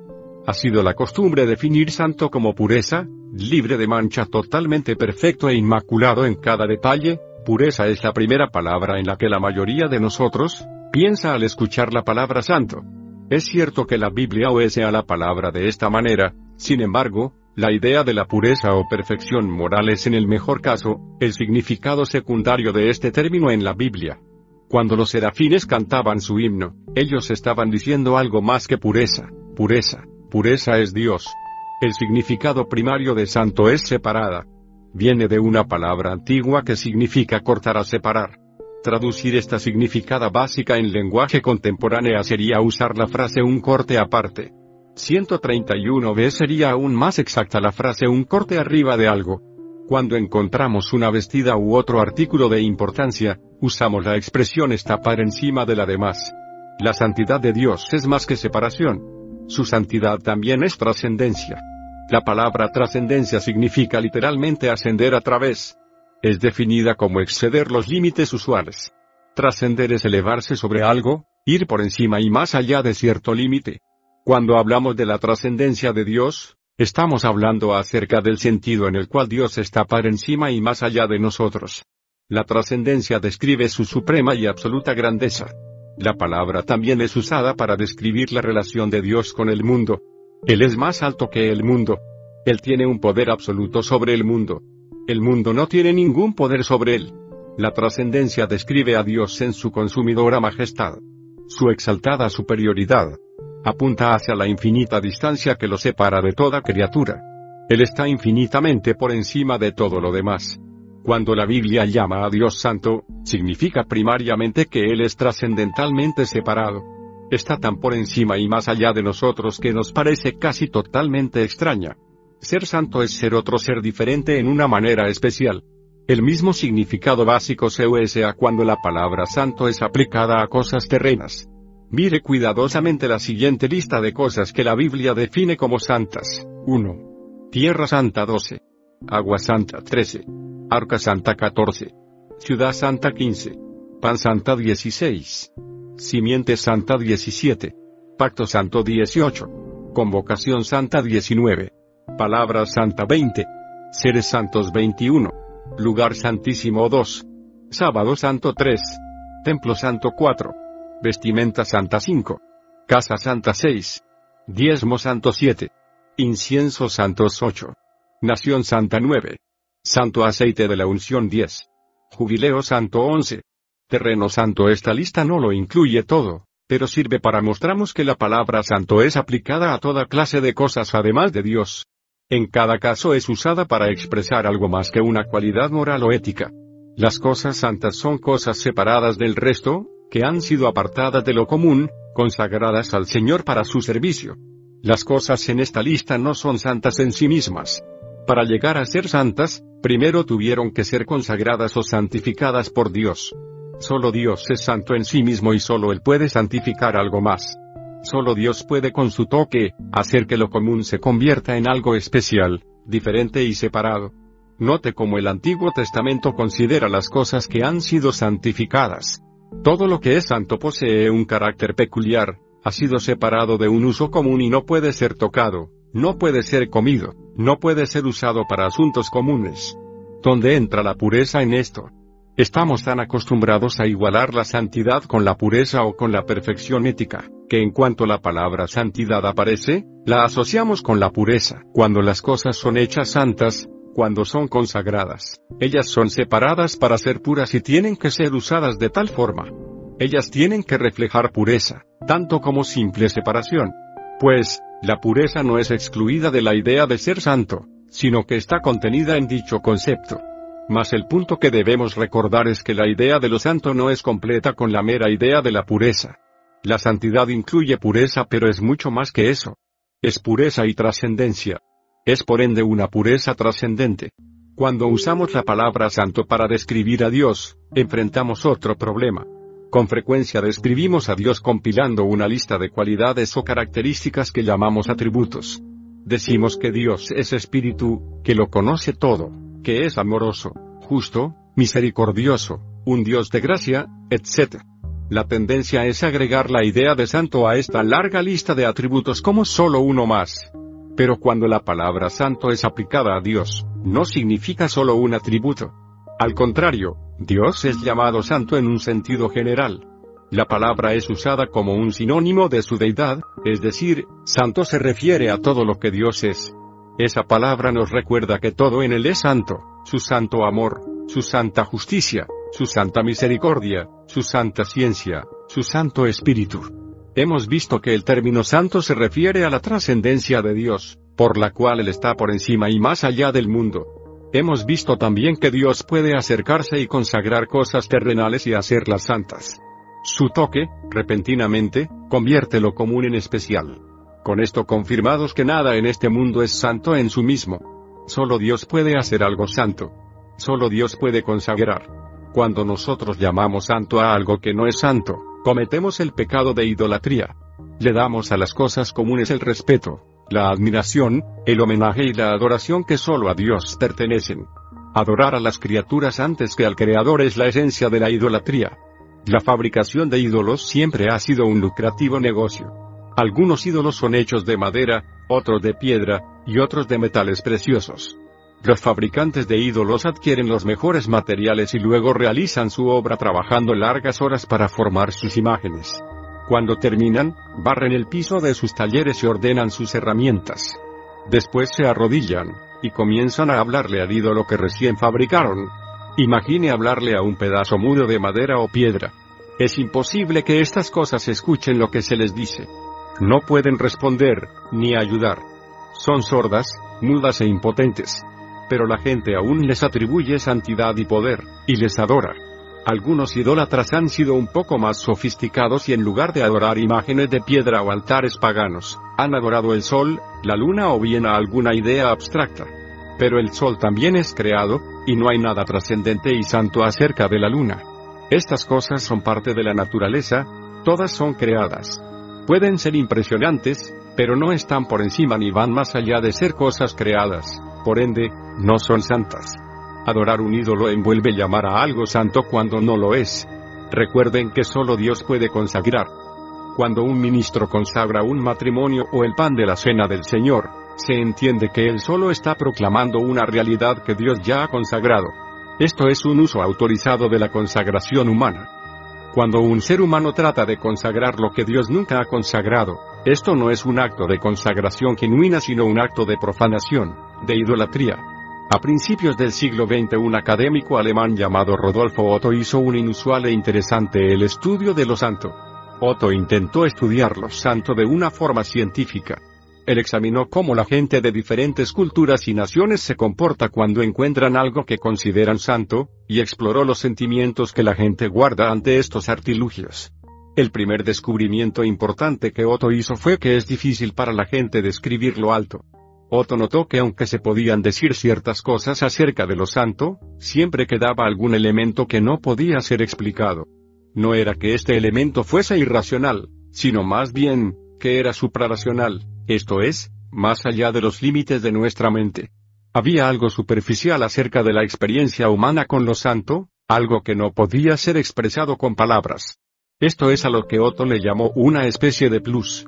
El plus es esa parte de la experiencia santa donde la gente no encuentra palabras para expresar dicho concepto. Es el elemento espiritual que desafía toda descripción adecuada. Posteriormente, acuñó un término para lo santo. Él le llamó el Mysterium Tremendum que traducido significa el misterio tremendo.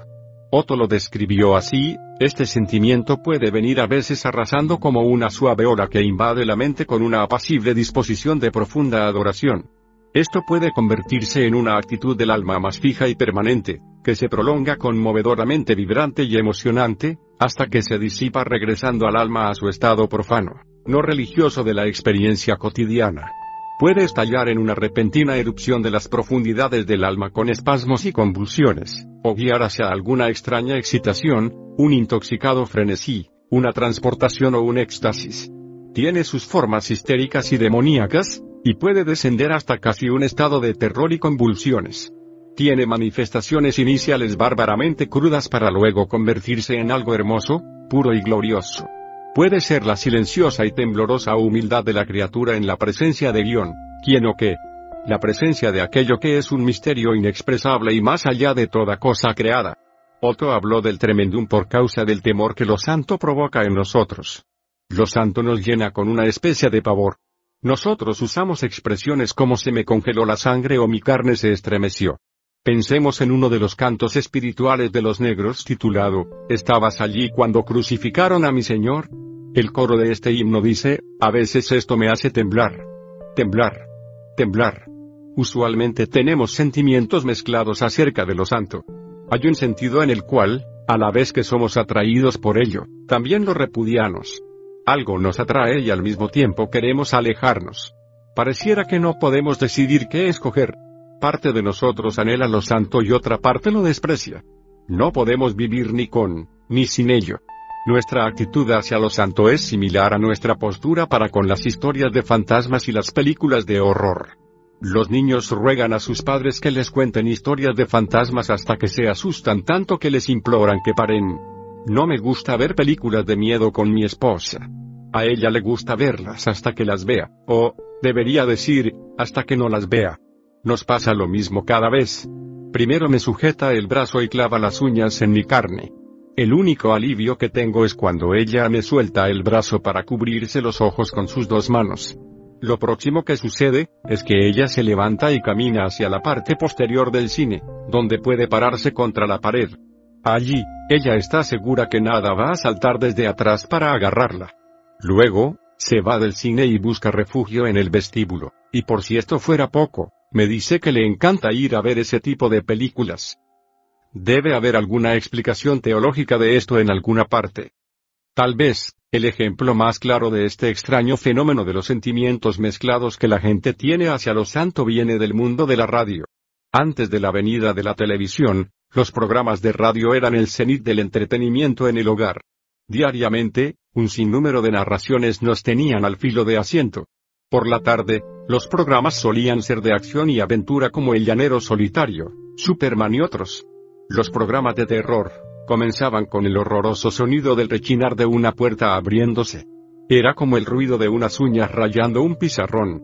Esto evocaba en mi mente la imagen de un viejo y mohoso baúl que estaba siendo abierto.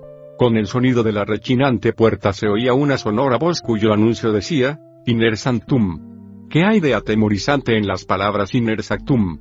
¿Qué significan? Inner Sanctum significa dentro de lo santo. Nada es más pavoroso para nosotros, Más terrible para la mente que ser traído adentro de lo santo.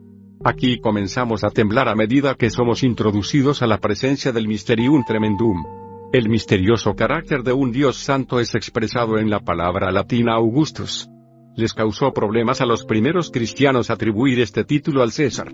Para ellos, ninguna persona era digna del título Augusto. Solo Dios podía ser llamado con propiedad, el Augusto. Ser Augusto es inspirar asombro, o ser asombroso. En el sentido más elevado, solo Dios es asombroso. En el estudio de Otto sobre la experiencia humana de lo santo, él descubrió que las más claras sensaciones que los humanos tienen cuando experimentan lo santo es un sobrecogedor y abrumador sentimiento de ser criaturas. Es decir, cuando somos conscientes de la presencia de Dios notamos más que somos criaturas. Cuando nos encontramos con el absoluto, sabemos de inmediato que nosotros no somos absolutos. Cuando nos hallamos con el infinito, nos hacemos agudamente conscientes de que nosotros somos finitos. Cuando vislumbramos al eterno, sabemos que somos temporales. Encontrarse con Dios es un poderoso estudio de contrastes. Nuestro contraste con el otro es sobrecogedor. El profeta Jeremías se quejó con Dios, me sedujiste, oh Jehová, y fui seducido, más fuerte fuiste que yo y me venciste. Ger. 22.7, aquí suena como si Jeremías estuviese afligido por un ataque de tartamudez. Normalmente la Biblia es breve en sus expresiones y economiza el lenguaje. Jeremías rompe esta regla tomando tiempo para expresar lo obvio. Él dice, me sedujiste, y fui seducido. La última frase es un desperdicio de palabras. Por supuesto, Jeremías fue seducido. Si Dios lo sedujo, ¿cómo podía no sentirse seducido? Si Dios lo sobrecogió, ¿cómo podía no estar sobrecogido? Tal vez Jeremías solo quería asegurarse que Dios entendía su queja. Tal vez estaba usando el método hebreo de repetición para indicar énfasis. Jeremías fue seducido y sobrecogido. Él se sentía impotente y desamparado ante el absoluto poder de Dios. En ese momento Jeremías estaba supremamente consciente de su condición de criatura. No siempre es placentero que se nos recuerde que somos criaturas. Las palabras originales de la tentación de Satanás son difíciles de olvidar, seréis como dioses, Gen.3.2.5. Esta horrible mentira de Satanás es una mentira que nos encantaría creer. Si pudiéramos ser como dioses, seríamos inmortales, infalibles e irresistibles tendríamos una cantidad de poderes que no tenemos ni podemos tener. La muerte nos atemoriza con frecuencia. Cuando vemos a alguien morir, recordamos que somos mortales y que algún día nosotros moriremos. Es un pensamiento que tratamos de quitar de nuestras mentes, y nos sentimos incómodos cuando la muerte de alguien se entromete en nuestras vidas, anunciándonos lo que tendremos que enfrentar inevitablemente. La muerte nos recuerda que somos criaturas. Pero tan temible como es la muerte, no es nada comparada con enfrentar a un Dios santo. Cuando nos encontramos con Él, toda nuestra condición de criatura se abalanza sobre nosotros y desintegra el mito de que somos semidioses, deidades inferiores que tratarán de vivir por siempre. Como criaturas mortales, estamos expuestos a toda clase de temores. Somos gente ansiosa dada a las fobias. Algunos les temen a los gatos, otros a las serpientes, otros a los lugares congestionados o bien a las alturas. Estas fobias se apoderan de nosotros y perturban nuestra paz interna. Hay una clase especial de fobia que todos sufrimos. Se llama xenofobia. Xenofobia es un temor, a veces un odio, hacia los extraños o los extranjeros, tratándose de personas, o bien hacia algo que sea extraño o extranjero. Dios es el máximo objeto de nuestra xenofobia. Él es el más grande extraño, el mayor extranjero, dado que Él es santo y nosotros no. Le tememos a Dios porque Él es santo. Pero nuestro temor no es el temor sano que la Biblia nos motiva a tener. Nuestro temor es un temor servil, un temor nacido del pavor. Dios es demasiado grande para nosotros, demasiado asombroso, y para colmo, nos hace difíciles demandas. Él es el misterioso, un extraño que amenaza nuestra seguridad. En su presencia, tememos y temblamos y el hallamos en su sentencia, puede ser nuestro más grande trauma permitiendo que la santidad de Dios toque nuestras vidas. Mientras reflexiona en lo que ha aprendido y redescubierto acerca de la santidad de Dios, responda a estas preguntas. Use un diario para registrar sus respuestas acerca de la santidad de Dios, o discútalas con un amigo. 1. ¿En qué maneras es Dios un terrible misterio para usted? 2. El misterio de Dios, ¿Lo consuela o le atemoriza? 3. ¿Qué aprende usted acerca de sí mismo al comprender el misterio de la santidad de Dios? 4. Durante la siguiente semana, ¿cómo adorará usted a Dios para el misterio de su santidad? Signo de interrogación capítulo 4, el trauma de la santidad de aquí ese pavor y asombro con el cual como la escritura uniformemente nos relata, los hombres santos fueron sobrecogidos cada vez que enfrentaron la presencia de Dios. Los hombres nunca son debidamente tocados e impresionados con la convicción de su insignificancia hasta que se comparan a sí mismos con la majestad de Dios. Juan Calvino era una noche oscura y tormentosa. Por mucho tiempo he esperado poder comenzar una historia con esta clásica expresión. Esta introducción ha sido tan abusada, que un grupo de escritores ha creado un club llamado, el Club de la Noche Oscura y Tormentosa. Cada año ellos otorgan un premio por las peores líneas introductorias de libros y composiciones. Tal vez cuando Marcos escribió su Evangelio ya había un club de la noche oscura y tormentosa. Fíjese la forma en que él comienza diciéndonos cómo Jesús calmó la tormenta, aquel día. Cuando llegó la noche, les dijo, pasemos al otro lado. Marcos 4.35. Jesús y sus discípulos estaban en Galilea. Él había estado enseñando a las multitudes reunidas en la playa de ese gran lago llamado el Mar de Galilea. Este lago es uno de los grandes diseños de la naturaleza, rodeado de montañas. Su agua fresca es una importante fuente de vida para los áridos campos de Palestina. Los discípulos eran pescadores profesionales, sazonados veteranos del lago. Ellos conocían de tal suerte, sus corrientes, imprevisibles cambios, así como su belleza. El mar de Galilea es como una encantadora mujer cuyos estados de ánimo cambian fieramente. Cada marinero en la región sabe de su inconstancia. A causa de su peculiar ubicación en las montañas entre el mar Mediterráneo y el desierto, el lago está expuesto a los extraños caprichos de la naturaleza. Fuertes vientos pueden atravesar su superficie como si estuvieran soplando a través de un túnel. Estos vientos vienen sin advertencia y pueden transformar la tranquilidad del lago en una rugiente tempestad en cosa de segundos. Aun con los equipos modernos, hay personas que rehúsan navegar en el mar de Galilea, por temor a perecer bajo su impredecible ira. Los discípulos tenían dos cosas a su favor, su veteranía, y el estar con el Maestro. Cuando Jesús sugirió que hiciesen una travesía nocturna, los discípulos no sintieron miedo. Ellos prepararon sus botes para cruzar. Pero el mar hizo un berrinche, la dama de la noche se enfureció, se levantó una gran tempestad de viento, y echaba las olas en la barca, de tal manera que ya se anegaba. Marcos 4:37. Lo que todo pescador galileo temía más, sucedió. La impredecible tempestad azotó, amenazando voltear el bote con su violencia. Ni aun el mejor nadador podría sobrevivir si fuese lanzado al agua. Los hombres se sujetaron a la borda hasta que sus nudillos se pusieron blancos. Estos eran botes de pesca rústicos, no goletas o transatlánticos. Una vuelta súbita o una ola alta golpeando un costado podía enviarlos a todos a la muerte. Ellos resistieron al mar furiosamente, tratando de mantener la proa dentro de las olas. Tal vez fue aquí que la oración del marinero se pronunció por primera vez, Oh Señor, tu mar es muy grande y mi bote muy pequeño. Jesús estaba profundamente dormido atrás del bote, estaba tomando una siesta. Yo he visto cosas similares. He estado en aviones durante tormentas violentas y he experimentado pérdidas súbitas de altitud en las que el avión cae como una piedra por miles de pies dejando mi estómago en el techo. He escuchado pasajeros gritando aterrorizados y camareras al borde del pánico, todo mientras el hombre a mi lado duerme como un bebé. He deseado sacudir a este individuo y despertarlo diciéndole, ¿qué le pasa? ¿No tiene miedo a morir? La Biblia dice que Jesús estaba durmiendo sobre un cabezal. Mientras todos temían, Jesús dormía plácidamente. Los discípulos estaban irritados. Sus sentimientos eran una mezcla de temor y enojo.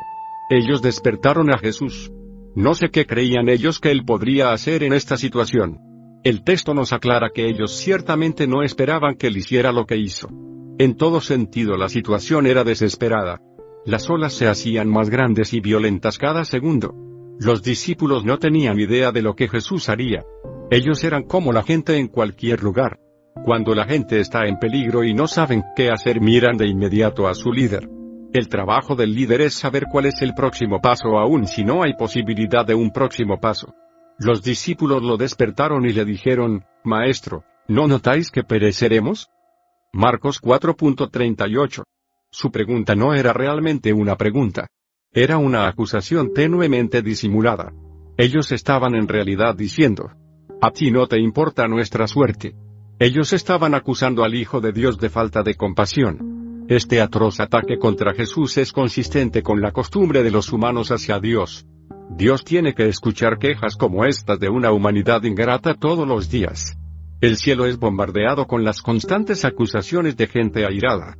A Dios se le acusa de falta de amor, de crueldad, de lejanía, como si Él no hubiese hecho suficiente para probar su compasión por nosotros.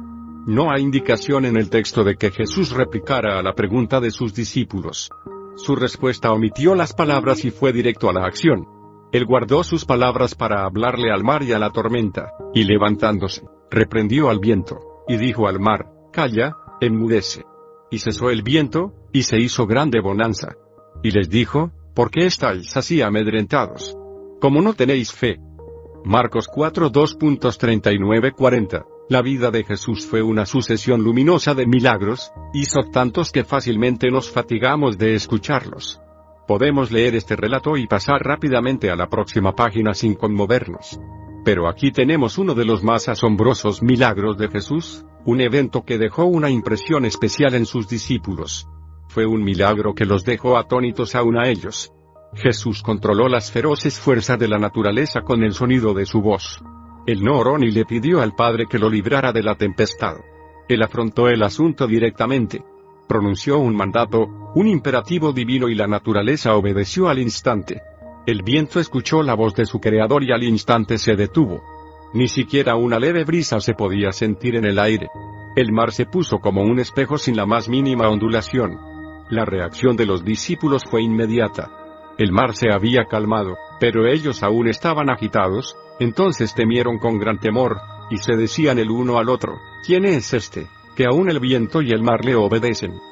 Marcos 4:41. Aquí vemos un extraño patrón. No es extraño que la tormenta y el mar rugiente atemorizaran a los discípulos. Pero una vez que el peligro hubo pasado y el mar se calmó, era de esperar que su temor desapareciera tan rápido como la tormenta. Pero no sucedió así. Ahora que el mar estaba en calma, el temor de los discípulos creció. ¿Cómo se explica esto?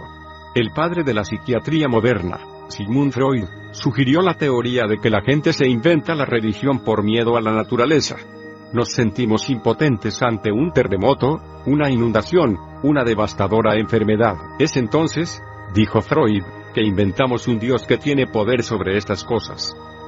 Dios es personal, podemos hablar con Él, podemos tratar de negociar con Él, o podemos rogarle que nos salve de las fuerzas destructoras de la naturaleza. No podemos rogarle a los terremotos, negociar con las inundaciones u ofrecerle ofrendas al cáncer. Así que, Dice la teoría, nosotros inventamos a Dios para que nos ayude a lidiar con estas cosas terribles.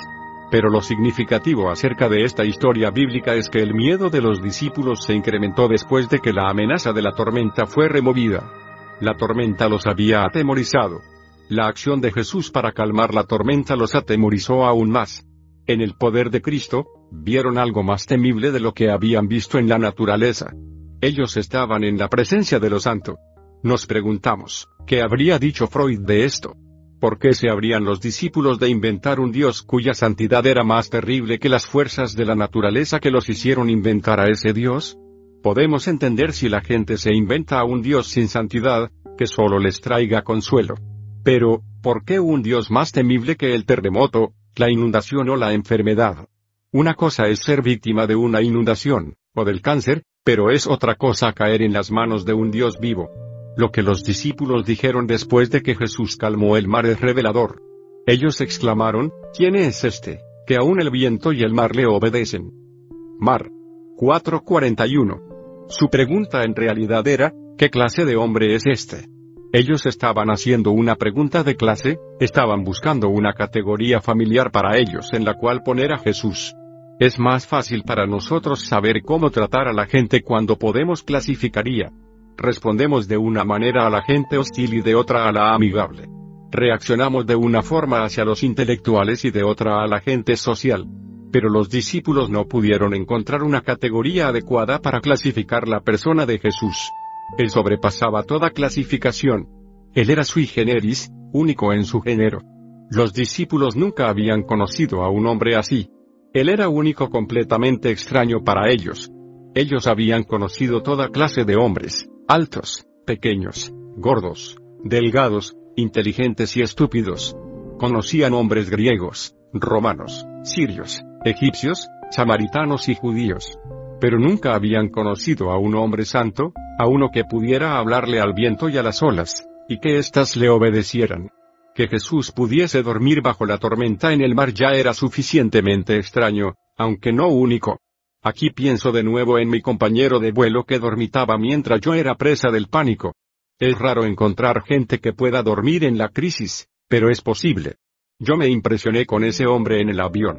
Pero él no se despertó y le gritó al viento para hacerlo detenerse bajo su mandato. Si lo hubiese hecho, yo habría buscado un paracaídas. Jesús era diferente.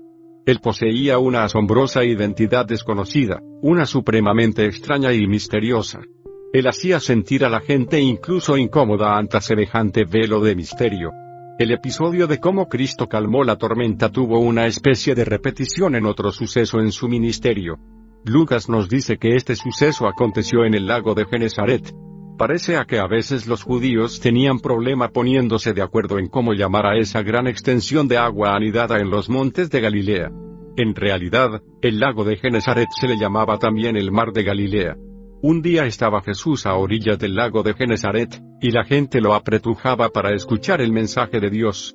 Entonces vio dos barcas que los pescadores habían dejado en la playa mientras lavaban las redes.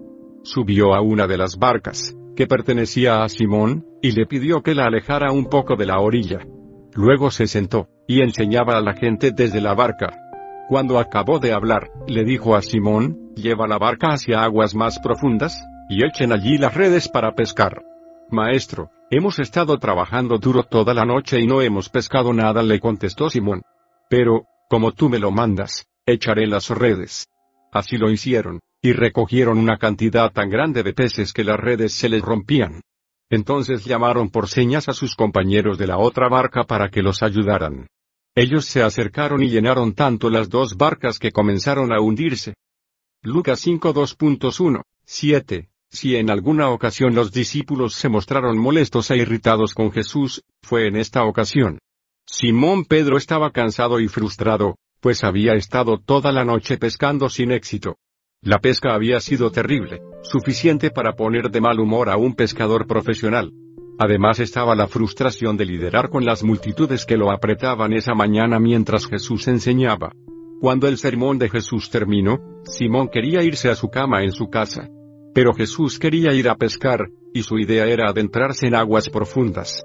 No se necesita mucha imaginación para leer entre líneas el sarcasmo de Pedro. Maestro, hemos estado trabajando duro toda la noche y no hemos pescado nada, le contestó Simón. Pero, como tú me lo mandas, echaré las redes. Luke 5.2.5 Si Simón hubiese tenido un respeto verdadero por la sabiduría de Jesús en esta ocasión, él se habría limitado a decir, echaré la red. Pero él le pareció necesario dejar constancia de su frustración. Es como si hubiera dicho, mira, Jesús, tú eres un maravilloso maestro. Tus palabras nos cautivan. En asunto de religión tú nos confundes, pero por favor, danos un poco de crédito. Nosotros somos profesionales y conocemos el negocio de la pesca. Hemos estado en el mar toda la noche y nada, cero. Los peces no están cayendo. Vamos a casa, vamos a la cama y trataremos de nuevo más tarde. Pero si tú insistes, tenemos que complacerte. Entonces, por supuesto, echaremos las redes. Me imagino ver a Simón Pedro intercambiando miradas con Andrés y murmurando sus quejas en voz baja mientras levantaba las redes recién limpiadas y las tiraba por la borda. Él hubiera estado pensando, benditos maestros. Todos son iguales, creen que se lo saben todo. Pero nosotros sabemos lo que pasó. Tan pronto como Pedro lanzó las redes donde Jesús se lo indicó, pareció como si todos los peces del lago saltaran hacia ellas. Era como si los peces estuvieran compitiendo para ver quién se podía meter en ellas primero al estilo del último es un pescado podrido. Fueron tantos peces y el peso de ellos que las redes se comenzaron a romper. Los otros se acercaron con su bote y ambos botes se llenaron hasta la orilla, de tal manera que comenzaron a hundirse. Esta fue la pesca más extraordinaria que estos hombres había presenciado. Como mencionó Pedro. ¿Cómo hubiese reaccionado usted? Yo sé lo que hubiera hecho, habría sacado un contrato al instante y le habría pedido a Jesús que viniera al muelle una vez al mes por cinco minutos. Así había tenido el negocio de pesca más lucrativo de la historia. Pero los negocios y las ganancias era lo más lejos de la mente de Pedro. Aunque las redes rebosaban, Pedro no podía ni siquiera ver los pescados. Todo lo que él veía era a Jesús. Escuchen lo que dijo, al ver esto, Simón Pedro cayó de rodillas delante de Jesús y le dijo, signo de exclamación abierta, apártate de mí, Señor, soy un pecador.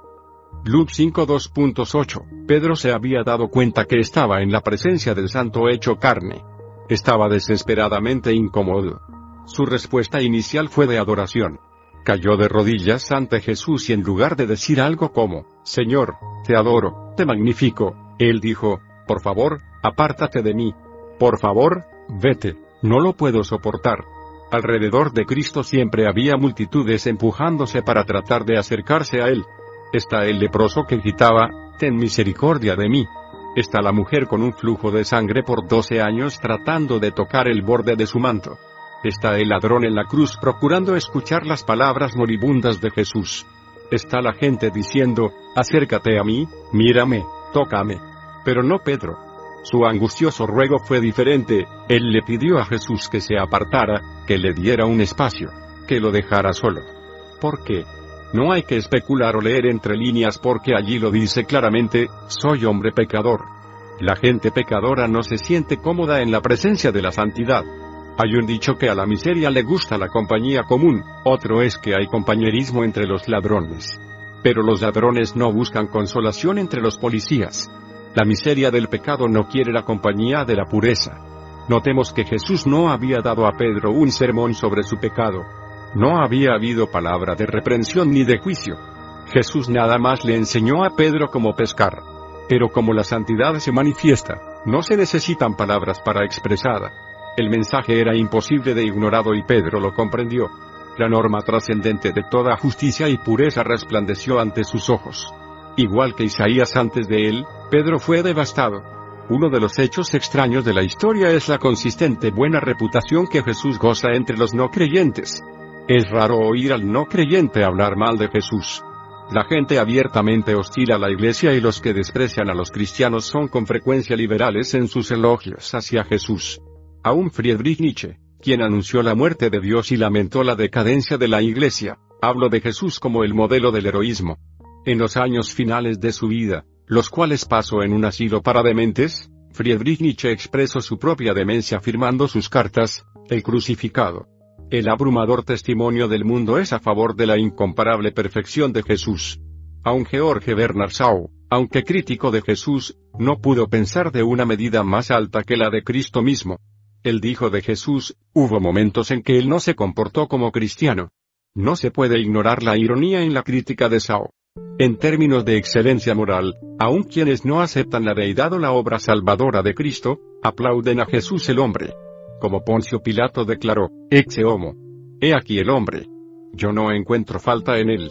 Con todo el aplauso que Jesús consigue, es difícil entender por qué sus contemporáneos lo mataron. Por qué las multitudes gritaban pidiendo su sangre. Por qué los fariseos lo aborrecían. Por qué este hombre tan gentil y correcto fue condenado a muerte por las cortes religiosas más altas de la tierra. Para encontrar una respuesta a este misterio, podemos mirar a la Palestina moderna. El peregrino que visita Jerusalén se impresiona por la magnificencia de la venerable ciudad. Por la noche las viejas paredes son bañadas por un torrente de luces, dándole una apariencia mágica a la ciudad santa. Si alguien se acerca a la ciudad desde el Monte de los Olivos y pasa por el Valle de Kidron a lo largo del encorvado camino, él o ella verán el monumento de la tumba de los profetas adornando el camino aliado del muro oriental, cerca del pináculo del templo. El monumento tiene siglos allí, desde los días de Cristo.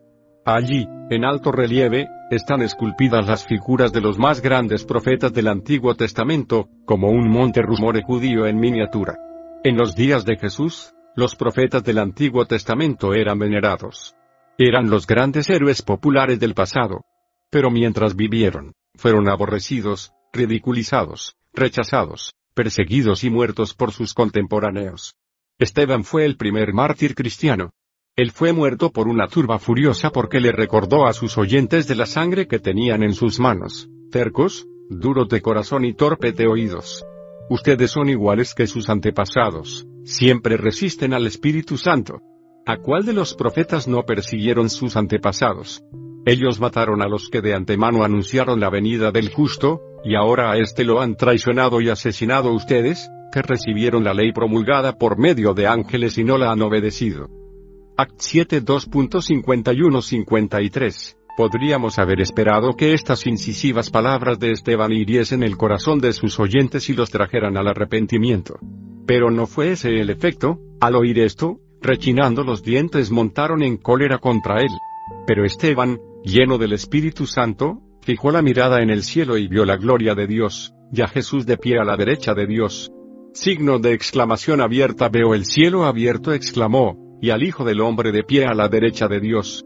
Entonces ellos, gritando a voz en cuello, se taparon los oídos y todos a una se abalanzaron sobre él, lo sacaron a empellones fuera de la ciudad y comenzaron a apedrearlo. Los acusadores le encargaron sus mantos a un joven llamado Saulo. Act 7 2.54-58, la gente apreciaba la excelencia moral, siempre y cuando estuviese lejos, a una distancia segura de ellos. Los judíos honraban a los profetas, a la distancia.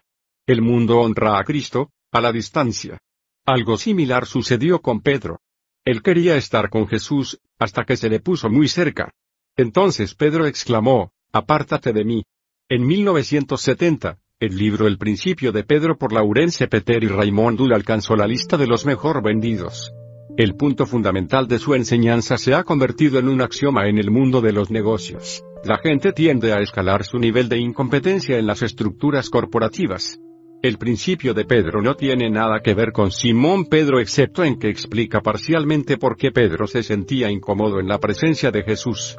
El principio de Pedro toca las preguntas de la competencia y la incompetencia. El axioma de que la gente tiende a escalar el nivel de su incompetencia está basado en un estudio de promociones en el mundo de los negocios. Cuando alguien hace un buen trabajo, es promovido, comienza a ascender en la organización hasta que su ascenso alcanza cierto punto, el punto de dejar de hacer un buen trabajo. Así dejando de hacer buen trabajo, está condenado a pasar el resto de sus días trabajando a una escala más allá de su competencia. Así la gente se ve atrapada en su nivel de incompetencia, una tragedia para ellos y para su compañía. Pero el libro menciona dos clases de gente que no caen en esta trampa, los super incompetentes y los super competentes. Los super incompetentes nunca ascienden por su incompetencia. Ellos son cortados de la organización rápidamente. La verdadera ironía se encuentra en el grupo de los supercompetentes. El libro dice que el gran problema de la gente supercompetente es que ellos representan una enorme amenaza para sus superiores. Sus jefes temen que ellos los desplazarán, de modo que la gente supercompetente triunfa no escalando dentro de una organización, sino saltando de una organización a otra y escalando a medida que lo hacen. Es fácil para nosotros desechar esta teoría como puro cinismo. Podríamos señalar muchos ejemplos de gente que ha ascendido meteóricamente dentro de su compañía y alcanzado posiciones máximas. Más de un jefe ejecutivo ha comenzado como dependiente. Peter y por supuesto, replicarían que estas dramáticas historias, dignas de Horacio Alger, son las excepciones que prueban la regla. A pesar de las estadísticas, el hecho indiscutible es que en numerosas ocasiones la gente supe competente se queda detenida en niveles inferiores porque son una amenaza para los que están sobre ellos. No todos aplauden el éxito. Recuerdo a una estudiante que estaba por graduarse que yo tenía cuando enseñaba en la universidad. Ella era la mejor estudiante que jamás tuve. Su promedio de calificaciones era un sólido 10. Su trabajo era extraordinario. Yo me sorprendí cuando califiqué uno de sus exámenes finales en el cual ella fracasó miserablemente. Su rendimiento estaba tan lejos de su nivel usual que yo supe que algo andaba seriamente mal. La cité a mi oficina y le pregunté cuál era el problema. Inmediatamente ella se echó a llorar y entre sollozos me confesó que había fallado el examen intencionalmente. Cuando le pregunté por qué, me explicó que a medida que se aproximaba su graduación, experimentaba un creciente temor de que nunca encontraría un esposo. Ningún muchacho quiere salir conmigo, dijo. Todos piensan que soy muy inteligente, que solo soy un cerebro. Lo que ella me contó fue una desgarradora historia de soledad y de cómo se sentía relegada de la vida social de la universidad. Se sentía como una paria. Esta estudiante había cometido el imperdonable pecado social de romper la curva. Yo sé lo que significa calificar sobre una curva, tanto desde la posición ventajosa de estudiante como desde la de maestro. Recuerdo mis días de estudiante y el pavoroso sentimiento de salir de una clase después de responder mal un examen. Recuerdo cómo, cuando los maestros decían que calificarían el examen sobre una curva, eso sonaba como música a mis oídos. Eso significaba que si había sacado solo el 60% del examen, la curva podría promoverse de una 6 a una 7, o aún una 8, si suficiente gente había sacado mala nota. Esto me hacía desear que otros estudiantes fallaran. Pero había siempre entre el grupo una persona, mientras otros hacían 20S y 30S en el examen, haciendo parecer que el examen era injusto y obligando al maestro a calificar sobre una curva, sacaba 100%. Yo jamás recuerdo que los estudiantes se pusieran de pie para ofrecer a este cerebro un estruendoso aplauso. A nadie le gustan los que rompen la curva. Ellos nos hacen lucir mal a todos. Jesucristo rompía la curva. Él era el supremo destructor de la curva. Era el máximo supercompetente. Los desechados de la sociedad lo amaban porque él les prestaba atención. Pero los que tenían posiciones de honor y poder no lo podían tolerar. Entre los judíos, el grupo que se declaró su enemigo mortal fue el de los fariseos. Los fariseos se originaron cuando el periodo del Antiguo Testamento estaba por concluir y el Nuevo estaba por comenzar. Fue una secta fundada por hombres que tenían un gran celo por la ley, la palabra fariseo significa literalmente separado, pues los fariseos se separaban para ser santos. Buscar la santidad era la principal ocupación de sus vidas. Si algún grupo debía haber celebrado cuando la santidad apareciera en escena, sería el de los fariseos. Por su singular devoción a la búsqueda de la santidad, los fariseos alcanzaron una popularidad y un respeto sin paralelo por piadosos y retos.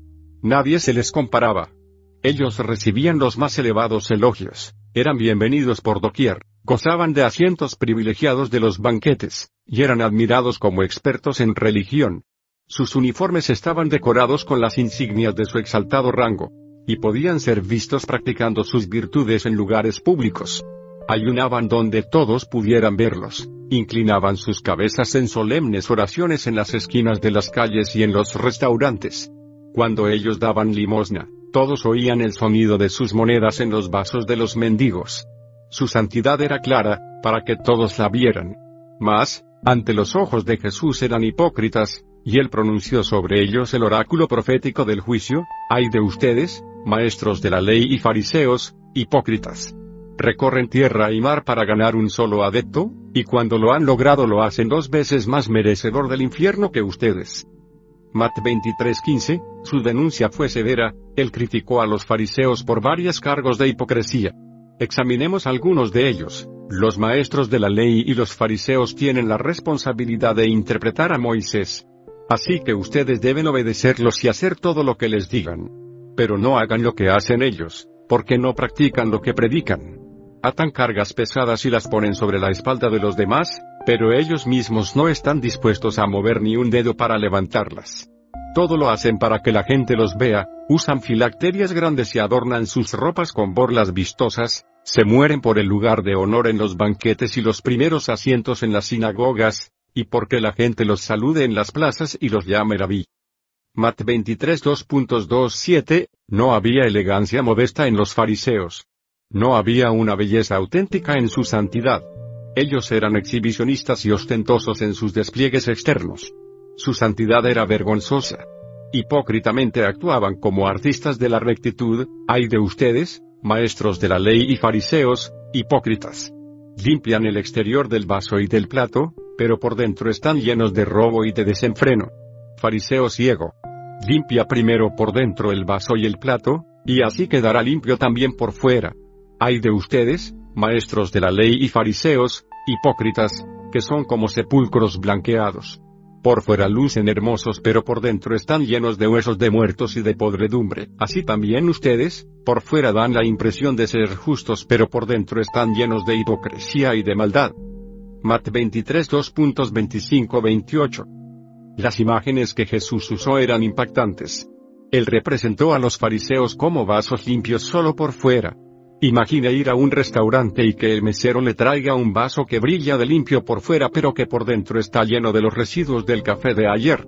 Eso haría poco para estimular su apetito. Así eran los fariseos. De manera en que las tumbas blanqueadas ocultan la grotesca realidad de los cuerpos descompuestos y la carne putrefacta. Así la fachada de los fariseos escondía de la vista la pudrición de sus almas. Considere por un momento algunos de los calificativos que Jesús reservó para los fariseos, serpientes, generación de víboras, guías ciegos, hijos del infierno, guías necios. Estas expresiones no pueden ser consideradas como halagos. Jesús no escatimó injurias en sus denuncias contra estos hombres. Sus palabras fueron extraordinariamente severas, aunque no sin justificación. Ellas diferían de su estilo usual que consistía en amonestar a los pecadores con gentileza. A la mujer sorprendida en adulterio, él le habló con ternura, aunque con firmeza, e igual a la mujer samaritana en el pozo. Parece que Jesús reservó sus comentarios más severos para los grandes, los teólogos profesionales. Con ellos él no pidió ni concedió cuartel. Podríamos decir que los fariseos odiaban a Jesús porque él los criticó tanto. A nadie le gusta que lo critiquen, especialmente a la gente acostumbrada que la halaguen. Pero el rencor de los fariseos iba más lejos. Con seguridad podemos asumir que aunque Jesús no hubiese dicho nada contra ellos, ellos aún lo habrían despreciado. Su mera presencia era suficiente para hacerlos retroceder ante él. Se dice que nada disipa la mentira más rápido que la verdad, que nada expone la falsedad más rápido que lo genuino. Los billetes falsos pueden pasar desapercibidos ante un ojo inexperto. Lo que todo falsificador teme es que alguien examine su billete espurio mientras sostiene uno genuino al lado. La presencia de Jesús representaba la presencia de lo genuino en medio de lo espurio. La aparición de la santidad genuina no le agradó a la santidad falsa. Los saduceos tenían el mismo problema con Jesús. Ellos eran la clase exaltada del sacerdocio de la época. Habían tomado su nombre del sacerdote Sadoc, que a su vez provenía de la palabra hebrea para justo. Si los fariseos se consideraban los santos, los saduceos reclamaban ser justos. Con la aparición de Jesús, su justicia, tomó la apariencia de injusticia. Su curva fue rota también. El resentimiento de los fariseos y los saduceos hacia Jesús comenzó como una leve irritación, se movió al nivel de una ardiente cólera y culminó explotando en vehementes demandas por su muerte. Ellos simplemente no podían tolerarlo. En el mar de Galilea los discípulos fueron incapaces de encontrar una clasificación para Cristo, no encontraron respuesta para su pregunta, ¿qué clase de hombre es este? Los fariseos y los saduceos tenían una respuesta inmediata. Ellos clasificaron a Jesús como un blasfemo y un demonio. Él tenía que desaparecer. El supe competente tenía que ser destruido. El Cristo encarnado ya no camina sobre la tierra. Él ha ascendido al cielo. Nadie lo ve o habla audiblemente con él en la carne. Pero el poder amenazador de su santidad aún le puede sentir. Algunas veces es transferido a su pueblo. Como los judíos al pie del monte Sinaí huyeron aterrorizados del rostro radiante de Moisés, así la gente hoy se siente incómoda ante la mera presencia de los cristianos. Uno de los aspectos más difíciles de mi educación fueron los conflictos que tuve con el idioma holandés. Cuando fui a estudiar a Holanda, me sentía perplejo por el rítmico sonido de este lenguaje. El sonido de sus vocales me parecía imposible de pronunciar, además de que es un lenguaje rico en peculiaridades. Justo cuando yo pensaba que ya dominaba el lenguaje, escuchaba una expresión que me dejaba confundido. Tal fue la expresión que escuché en una cena en la casa de un amigo en Ámsterdam. La conversación era animada hasta que de repente hubo un corte en la conversación que trajo un incómodo silencio. Para romper el silencio uno de mis amigos holandeses dijo, Ergato mine borbig. Yo pregunté, ¿qué dijiste? La extraña frase fue repetida. Yo sabía el significado de las palabras, pero la expresión no tenía sentido. Lo que él había dicho era, un ministro pasa por aquí. Nuevamente le pedí a mi amigo una explicación. Ellos me explicaron que era la costumbre en Holanda usar esta expresión siempre que un silencio incómodo amenazaba con arruinar una conversación animada. Decir que un ministro pasa por aquí era ofrecer una explicación por el repentino silencio. La idea era que nada podría arruinar el convivio de una reunión más rápido que la presencia de un ministro. Cuando un ministro aparece, la diversión se va. Ya no puede haber risas ni conversación animada, solo un silencio solemne. Cuando un silencio así llega, la única explicación es que un ministro anda por allí. Yo experimento el mismo fenómeno con frecuencia en el campo de golf. Si tengo que jugar con extraños, todo va bien hasta que ellos me preguntan en qué trabajo. Tan pronto como se enteran que soy un ministro, toda la atmósfera cambia. Ellos comienzan a alejarse de mí mientras hablan para darme un espacio extra. Es como si súbitamente hubiesen descubierto que yo tengo una terrible enfermedad contagiosa. Usualmente lo que sigue son abundantes disculpas por el lenguaje, perdone por decir malas palabras. Yo no sabía que usted era un ministro. Como si un ministro nunca hubiese oído tales palabras o fuese impensable que en toda su vida tales palabras jamás hayan pasado por sus labios. El complejo de Isaías de los labios inmundos aún sigue con nosotros. La escritura dice que el impío huye sin que nadie lo persiga. Provincia 28.1. Lutero lo dijo así, el pagano tiembla ante el crujido de una hoja. El incómodo sentimiento provocado por la presencia de un ministro proviene de la identificación de la Iglesia con Cristo, lo que puede tener efectos extraños en la gente. Hace unos años, uno de los principales golfistas profesionales fue invitado a jugar con Gerald Ford, que entonces era presidente de los Estados Unidos, Jack Nicklaus y Billy Graham.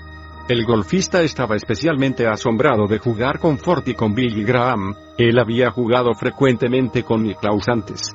Después que terminó la ronda de golf, uno de los otros profesionales vino al golfista y le preguntó, pues, ¿cómo fue jugar con el presidente y con Billy Graham? El profesional desató un torrente de maldiciones, y disgustado dijo, yo no necesito que Billy Graham rellene de religión mi garganta. Dicho eso, giró sobre su talón y se dirigió como una tromba hacia el terreno de práctica. Su amigo siguió al airado golfista el cual comenzó a lanzar furiosamente las pelotas con su palo de golf. Su cuello estaba rojo y parecía como si humo saliese de sus orejas. Su amigo se sentó sobre una banca y observó sin decir nada. Después de unos minutos, cuando la ira del golfista se disipó, su amigo le preguntó calmadamente, ¿fue Billy un poco rudo contigo allí? El golfista se suspiró avergonzado y dijo, no, ni aún mencionaba el tema de la religión. Yo simplemente jugaba mal. Qué extraño. Billy Graham no había dicho ni una palabra sobre Dios, Jesús o la religión, pero el profesional había salido tronando después del juego acusando a Billy de atosigarlo con religión. ¿Cómo se puede explicar esto? Realmente no es difícil. Billy Graham no tuvo que decir nada, él no tuvo que darle una mirada de lado al profesional para hacerlo sentir incómodo. Billy Graham está tan identificado con la religión, tan asociado con las cosas de Dios, que su mera presencia es suficiente para sofocar a una persona impía que huye cuando nadie lo persigue. Lutero estaba en lo correcto, los paganos tiemblan ante el crujido de una hoja. Ellos sienten que los perros del cielo respiran sobre sus cuellos se sienten acosados por la santidad, aun si es a través de un receptor humano, imperfecto y parcialmente santificado. La reacción del golfista ante Billy Graham fue similar a la reacción de Pedro ante Jesucristo, apártate de mí, Señor, soy hombre pecador. Ambos sintieron el trauma de la presencia de lo santo. La santidad provoca odio. Mientras más grande la santidad, más grande es la hostilidad humana hacia ella. Parece enfermizo. Ningún hombre fue tan amoroso como Jesús. Pero aún su amor enojaba a la gente. Su amor era perfecto, santo y trascendente, pero ese amor traumaba a la gente. Es un amor tan majestuoso que no podemos soportarlo. Una muy conocida historia de la literatura americana describe una clase de amor que destruye. Es un amor por así decirlo monstruoso, tan intenso, que aniquila el objeto de su afecto. Los estudiosos de los escritos de John Steinbeck han sugerido que su famoso personaje Lennie, en De ratones y hombres, es de hecho una figura de Cristo. ¿Lennie una figura de Cristo? Muchos cristianos se ofenden ante la sugerencia. Lennie es un hombre grande y bruto. Es un asesino. ¿Cómo puede tal persona ser una figura de Cristo? De ratones y hombres es la historia de dos trabajadores inmigrantes, Lennie y Jorge, que deambulan por el campo de trabajo en trabajo, soñando con el día en que puedan tener su propia granja. Este Steinbeck los describe así, ambos estaban vestidos con pantalones y sacos de lona con botones de bronce. Ambos vestían sombreros negros, deformes, y cargaban sobre sus hombros frazadas fuertemente enrolladas. El primer hombre era pequeño y ágil, rostro oscuro, ojos inquietos y agudos, facción severa. Todo en él era definido, pequeño, manos fuertes, brazos delgados, una nariz huesuda y flaca. Detrás de él caminaba su opuesto, un enorme hombre, rostro sin forma, con ojos largos, pálidos, con anchos hombros caídos, que caminaba pesadamente arrastrando sus pies un poco, de la manera que un oso arrastra sus patas. Sus brazos no se balanceaban a sus lados sino que colgaban flojamente. Note el contraste entre los dos personajes. El rostro de Jorge es claramente definido. Lenny es de rostro sin forma. Hay algo incomprensible acerca de esta enormidad de hombre. Él camina como un oso, pero tiene la mente de un niño inocentón. Lenny es retrasado mental. Él es virtualmente impotente sin Jorge quien tiene que cuidarlo y le habla en los términos más simples. Lenny tiene un extraño capricho. Él ama los pequeños animales peludos como ratones y conejos. Su sueño es que un día Jorge tendrá su propia granja y él podrá tener sus conejos y ratoncitos propios. Pero Lenny no puede entender su propia fuerza. Cuando él toma un ratón o un conejo, todo lo que quiere es amarlo y mostrarle su afecto. Pero las peludas criaturas no entienden. Ellas se asustan y tratan de escapar del alcance de Lenny. Lenny las aprieta para sostenerlas y darles su amor y sin intención las mata con sus propias manos. La constante preocupación de Lenny por las peludas criaturas, es fuente de continua molestia para Jorge. Él se irrita cada vez que descubre a Lenny llevando un ratón muerto en la bolsa de su saco, y es podrido y pésimo.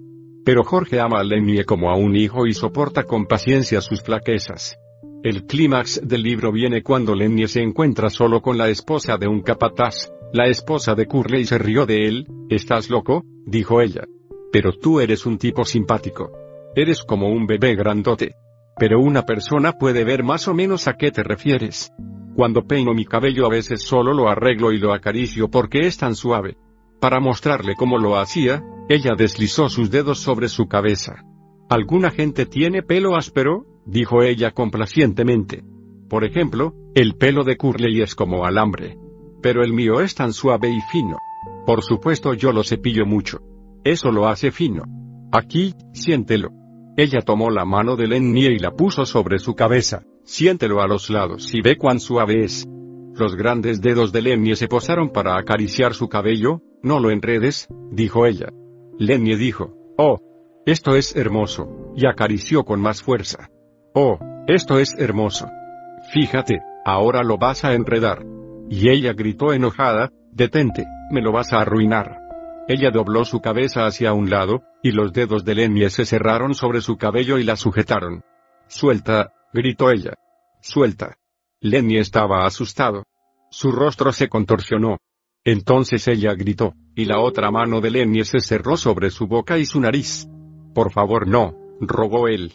Oh, por favor no hagas eso. Jorge se va a enojar. Ella luchó violentamente bajo sus manos. Sus pies golpeaban en el heno y se retorció para liberarse, y de debajo de la mano de Lenny brotó un grito apagado. Lenny comenzó a gritar con miedo. Yo. Por favor no hagas nada de esto, rogó él. Jorge va a decir que yo hice algo malo. Él ya no me va a dejar tener conejos. Él movió su mano un poco, y un enronquecido grito salió de ella. Entonces el enojo de Lenny creció. Ahora no, dijo él, no quiero que grites. Me vas a meter en problema tal como Jorge me dijo que lo harías. No me hagas eso ahora.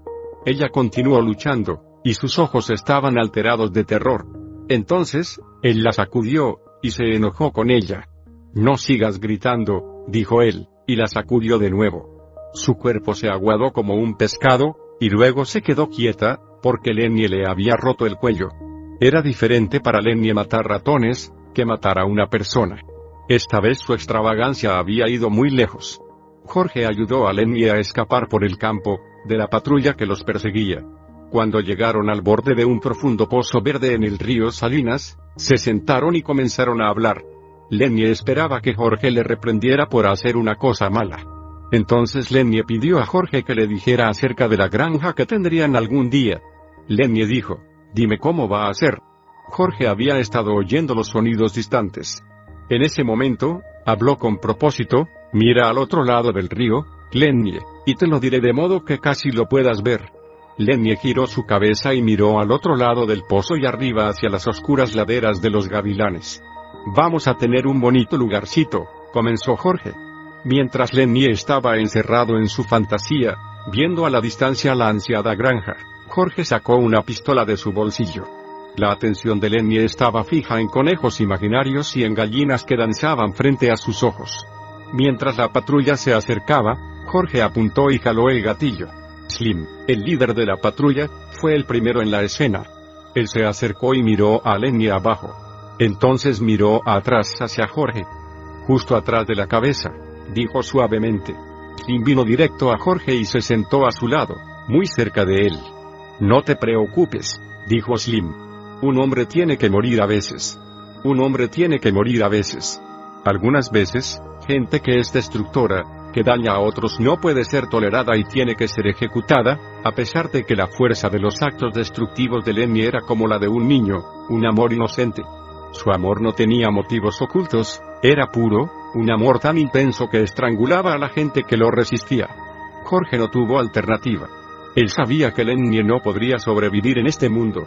Lenny tenía que morir porque él traumaba a todos y todo lo que tocaba. Así fue con Cristo, aunque su amor era constructivo, el mundo no pudo tolerar a Jesús, lo podían amar pero solo a la distancia. Cristo es seguro para nosotros siempre que esté separado por el tiempo y el espacio. Pero un Cristo presente no podría sobrevivir en un mundo de hombres hostiles. El juicio de Caifás declaró que por el bien de la nación, Jesús tenía que morir. Algunas veces alguien tiene que morir. Permitiendo que la santidad de Dios toque nuestras vidas, reflexione sobre lo que ha aprendido y redescubierto acerca de la santidad de Dios, y responda a estas preguntas. Use un diario para registrar sus respuestas acerca la santidad de Dios o discútalas con un amigo. 1. ¿En su visión de la santidad de Dios como la de Pedro? ¿Quiere usted alejarse de ella? 2. ¿Ha experimentado usted el trauma de la santidad de Dios? 3. Describa una ocasión cuando usted fue consolado por la santidad de Dios. 4.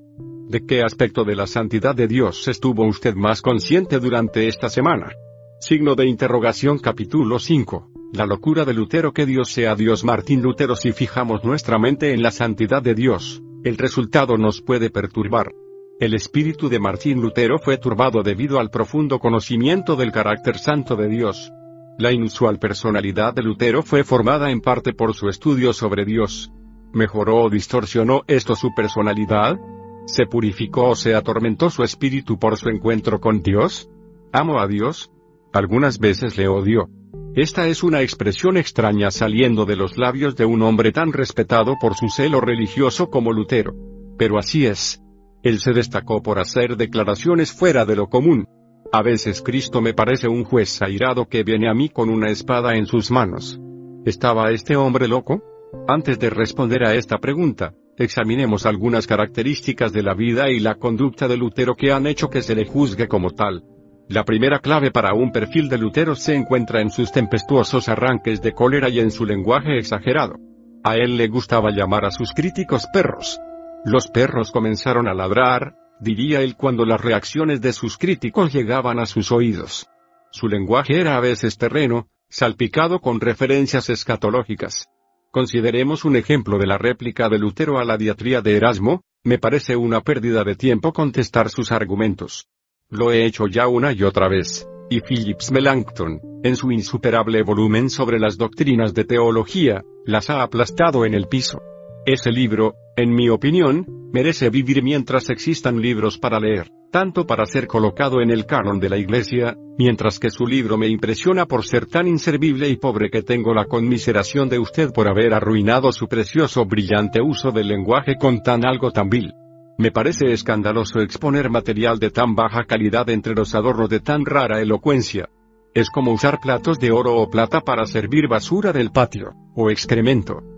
La tempestuosa conducta de Lutero surgió en una importante reunión de Marburg, los líderes del nuevo movimiento protestante se unieron para arreglar sus desacuerdos acerca de la cena del Señor.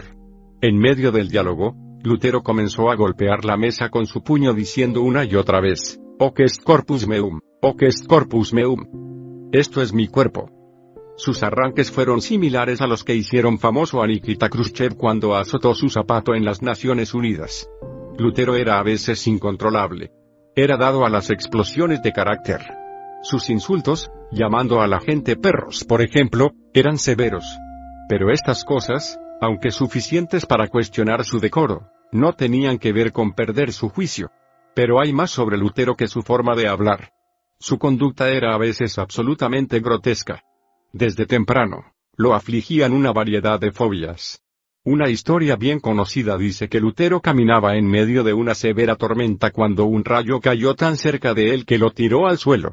El gran historiador de la Iglesia y biógrafo de Lutero, Roland Bainton, cuenta la historia, en un caluroso día de julio de 1505, un viajero solitario caminaba aliado de la villa de Stotterheim. Era joven y pequeño, más robusto, Vestía con el uniforme de un estudiante universitario. Mientras se acercaba a la villa, el cielo se nubló. Repentinamente comenzó a llover y se desató una tormenta. Un rayo iluminó la penumbra y derribó al hombre al suelo. Luchando por levantarse, gritó aterrorizado, Santa Ana, ayúdame. Y me haré monje. Este hombre que invocó a un santo, más tarde habría de repudiar el cuito a los santos. Este que prometió hacerse monje, más tarde renunció al monasticismo. Este hijo fiel de la Iglesia Católica, más tarde conmovió la estructura del catolicismo medieval. Este siervo devoto del Papa, más tarde identificó a los papas con el anticristo. Este joven era Martín Lutero. Poco después de esta experiencia, Lutero cumplió su voto. Renunció a sus estudios de leyes y entró al monasterio para la decepción de su padre, Hans. El temor de una muerte violenta, como una expresión del juicio y el castigo divino, espantaba a Lutero. Él sufrió enfermedades estomacales y de piedras en los riñones toda su vida. En más de una ocasión predijo su muerte. Numerosas veces estuvo seguro que estaba a solo días o semanas del sepulcro. Aquel rayo G grabó en su memoria con una cicatriz que nunca olvidó. No todos reaccionan de la misma manera a un encuentro cercano con la muerte. Varios años atrás tres golfistas profesionales fueron derribados al suelo por un rayo durante un torneo. Uno de los tres, Lee Trevino, sufrió una herida en la espalda que limitó severamente su carrera. Cuando fue entrevistado en un programa de televisión acerca del incidente, el anfitrión le preguntó a Trevino, ¿qué aprendió de esta experiencia? A lo que éste contestó, aprendí que si el Todopoderoso quiere jugar donde usted está, mejor quítese de su camino. Trevino ganó unas risas por su experiencia. Lutero, por su parte, se ganó una nueva carrera como monje y teólogo. Los problemas estomacales crónicos de Lutero han sido relacionados con sus problemas psicosomáticos. Sus fobias neuróticas parecían ir directamente a su estómago, afectando su digestión. Su problema con la flatulencia era legendario, debido en parte a sus descripciones exageradas. Sus escritos están salpicados con referencias a sus constantes eructos y escapes de gases. Él dijo, si se me escapa un gas en Wittenberg, lo van a oír en Leipzig. Afortunadamente, Lutero fue capaz de encontrar un uso santificado para su flatulencia. Él aconsejó a sus estudiantes que los escapes de gases eran un instrumento efectivo para repeler los ataques del diablo. En otras ocasiones Lutero habló de resistir a Satanás tirándole un frasco de tinta. Así este hombre describió su batalla con Satanás como la de un hombre bajo ataque. Estaba seguro que él era un objetivo personal del príncipe del infierno. Sus historias de Satanás son ideales para los psicólogos, que ven en estos relatos dos indicaciones de desequilibrio mental. Por un lado se piensa que Lutero sufría de alucinaciones, y por el otro de delirios de grandeza pensando que el príncipe de las tinieblas lo había escogido como su objetivo favorito. Pero desde el punto de vista ventajoso de la historia de la Iglesia, no debe sorprendernos que en el siglo XVI, el poder satánico pudiera haberse enfocado muy fuertemente sobre Martín Lutero. Otro episodio que ha hecho a los psiquiatras fruncir el ceño, fue la primera misa que celebró Lutero. Él ya se proyectaba como un prometedor teólogo y no era tímido, aunque su futuro como orador público y predicador aún era desconocido para sus contemporáneos. La celebración de su primera misa después de su ordenación fue el debut de Lutero como clérigo. Su padre Hans casi se había reconciliado con la decisión de su hijo de abandonar una lucrativa carrera de leyes por la vida del monasterio, e inclusive sentía cierto orgullo por su hijo, el sacerdote. De tal suerte, la celebración de la misa fue motivo de orgullo para su familia, la cual asistió a tal evento. Nadie esperaba lo que sucedió. Lutero comenzó la ceremonia con mucho porte, proyectando una conducta sacerdotal de confianza y autocontrol. En el momento de la oración de consagración de la hostia, en el que Lutero por primera vez habría de ejercitar su autoridad sacerdotal para evocar el poder de Dios en el gran milagro de la transubstanciación. La transformación del pan y el vino en el cuerpo y la sangre de Cristo, este se tambaleó. Se paralizó en el altar, como traspasado por una flecha. Sus ojos se pusieron vidriosos y gotas de sudor aparecieron en su frente. Un nervioso rumor llenó la congregación, la cual urgía al joven sacerdote a que continuara. Hans Lutero se inquietaba cada vez más, sintiendo que una ola de vergüenza paternal lo sobrecogía. El labio inferior de su hijo comenzó a temblar mientras trataba de decir la misa, pero ninguna palabra salía de su boca. Regresó desmoralizado a la mesa donde su padre y los invitados de la familia estaban sentados. Había fracasado, arruinando la misa y humillando a él y a su familia. Hans estaba furioso, pues había hecho una generosa contribución al monasterio y ahora se sentía humillado en el mismo lugar en el que había venido a presenciar el triunfo de su hijo.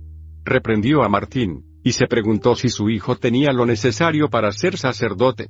Martín defendió su llamado apelando a la convocatoria celestial que él sintió por su experiencia en la tormenta eléctrica. Hans le replicó, quiera Dios que no haya sido una aparición del diablo. ¿Qué sucedió en el altar? Lutero ofrece su propia explicación de lo que le pasó cuando estaba a punto de decir las palabras, nos ofrecemos a ti, el Dios vivo, eterno y verdadero. Ante estas palabras yo me quedé estupefacto y aterrorizado. Pensé para mí mismo, ¿con qué lengua voy a dirigirme a tal majestad, si todos los hombres deberían de temblar aún ante la presencia de un príncipe terreno? ¿Quién soy yo para levantar mis ojos o mis manos hacia la majestad divina? Los ángeles lo rodean. Uno solo de sus movimientos hace temblar la tierra, y yo, un miserable y pequeño pigmeo diré, yo quiero esto y pido aquello, porque yo soy polvo y ceniza, lleno de pecado y estoy hablándole al Dios vivo, eterno y verdadero. Pues, estos episodios son consideraciones menores en cuanto a los testimonios sobre la cordura de Lutero. Nuestra atención debe dirigirse hacia uno de los momentos más dramáticos de su vida y para todo el cristianismo. La prueba suprema en la vida de Lutero, la ocasión para su más elevado conflicto vino en el concilio imperial de Worms en el año de 1521. Delante de los príncipes de la Iglesia y el Estado, y la del santo emperador romano Carlos, el hijo de un minero de carbón estaba siendo juzgado por herejía. Los eventos se habían salido de control desde que el profesor de teología había clavado sus 95 tesis en la puerta de la Iglesia de Todos los Santos en Wittenberg. Estos fueron puntos de debate que Lutero estaba exponiendo para una disputa teológica. Él no quiso encender un fuego nacional o internacional. Alguna gente, probablemente estudiantes, cogieron esas tesis e hicieron uso del maravilloso nuevo invento de Gutenberg la imprenta. En dos semanas las tesis estaban siendo discutidas en Alemania. Bainton presta una expresión de Karl Barth para explicar lo que sucedió, Lutero era como un hombre ascendiendo en la oscuridad de la escalera de caracol, en la cima de una vieja catedral. En esas penumbras, él trató de sostenerse, y su mano cogió una soga, que era la soga de la campana. Una tormentosa controversia tomó lugar. Las tesis fueron enviadas a Roma, al Papa Leo. La leyenda dice que Leo las leyó y dijo, Lutero es un borracho alemán, ya pensará diferente cuando esté sobrio. El conflicto llegó hasta las órdenes monásticas y a los teólogos. Lutero se involucró en debates, el más serio en Augsburgo y Leipzig. Finalmente, fue censurado en la publicación de una bula papal. Su título, Exurge Domine, viene de las palabras de apertura, levántate, oh Dios, y juzga tu causa, que cerdos salvajes han invadido tu viña. Después de que la bula fue publicada, los libros de Lutero fueron quemados en Roma. Él apeló para una audiencia con el emperador. Finalmente la reunión se realizó en Worms, donde a Lutero le fue dado un salvoconducto para hacerse presente. Lo que sucedió en Worms fue legendario. Las leyendas surgen de los eventos. Hollywood le ha dado su toque de glamour a esta escena. La imagen prevaleciente de Lutero es la de un valiente héroe desafiando a una jerarquía maligna. A Lutero se le pregunta, ¿Se retracta usted de sus escritos? Nos imaginamos a Lutero de pie, sin temor a los oficiales, y diciendo con su puño cerrado en el aire, esta es mi posición. Luego le vemos volverse y alejarse osadamente del salón mientras la gente lo vitorea, se monta en su caballo blanco y galopa hacia el horizonte para comenzar la reforma protestante. Pero esto no es lo que sucedió. La primera sesión tuvo lugar el 17 de abril. El aire estaba electrizado por la emoción del momento. Lutero se había expresado atrevidamente antes de su llegada diciendo, esta será mi retractación en Worms, previamente dije que el Papa es el vicario de Cristo, me retracto. Ahora digo que es el adversario de Cristo y el apóstol del diablo. La multitud esperaba más declaraciones atrevidas. Contenían su emoción, esperando que el cerdo salvaje se desbordara. Cuando la reunión imperial se abrió, Lutero se paró en el centro del salón. A un lado estaba una mesa con sus libros controversiales. Un oficial le preguntó si eran suyos. Él contestó, su voz poco más alta que un susurro. Los libros son todos míos y he escrito más. Luego, vino la pregunta decisiva de su disposición para retractarse. La asamblea esperó su respuesta. Pero no hubo puño levantado, ni desafío. De nuevo Lutero respondió inaudiblemente, les ruego que me den tiempo para pensarlo. Como sucedió en su primera misa, Lutero se tambaleó. Su confianza lo abandonó, el cerdo salvaje fue de repente como un cachorro lloriqueando. El emperador estaba asombrado por la petición, y se preguntó si esta no podría ser más que una táctica dilatoria, un artilugio teológico. Sin embargo, le concedió clemencia dándole 24 horas más para pensar. Esa noche en la soledad de su cuarto, Lutero escribió la que creo, es una de las oraciones más conmovedoras jamás escritas. En ella se revela el alma de un hombre humilde postrado ante su Dios, desesperadamente buscando el coraje para permanecer solo delante de hombres hostiles. Para Lutero era su Getsemaní privado, oh Dios, todopoderoso Dios eterno. Cuán terrible es el mundo.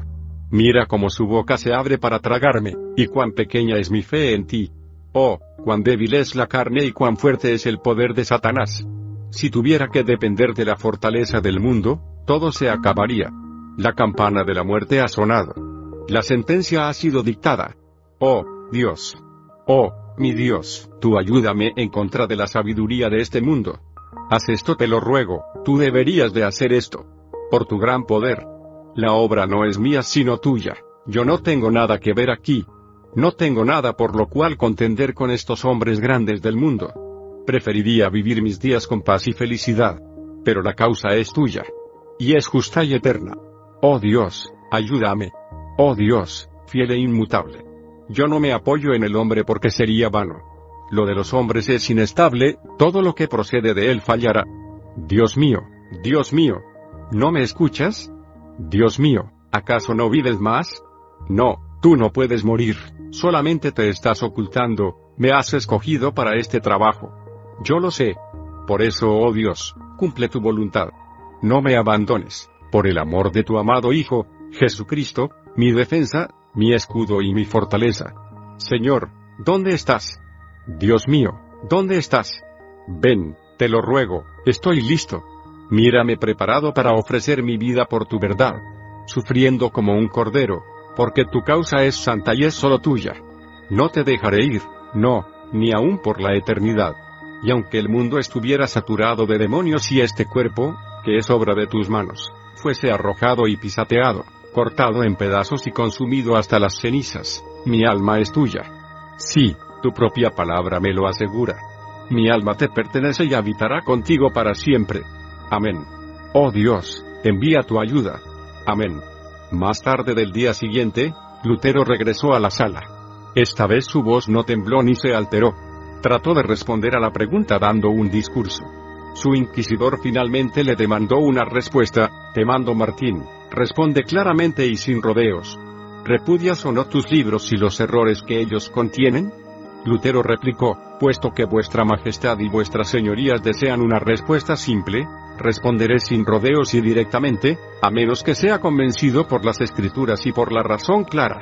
Yo no aceptaré la autoridad de los papas y de los concilios, porque ellos se contradicen unos a otros.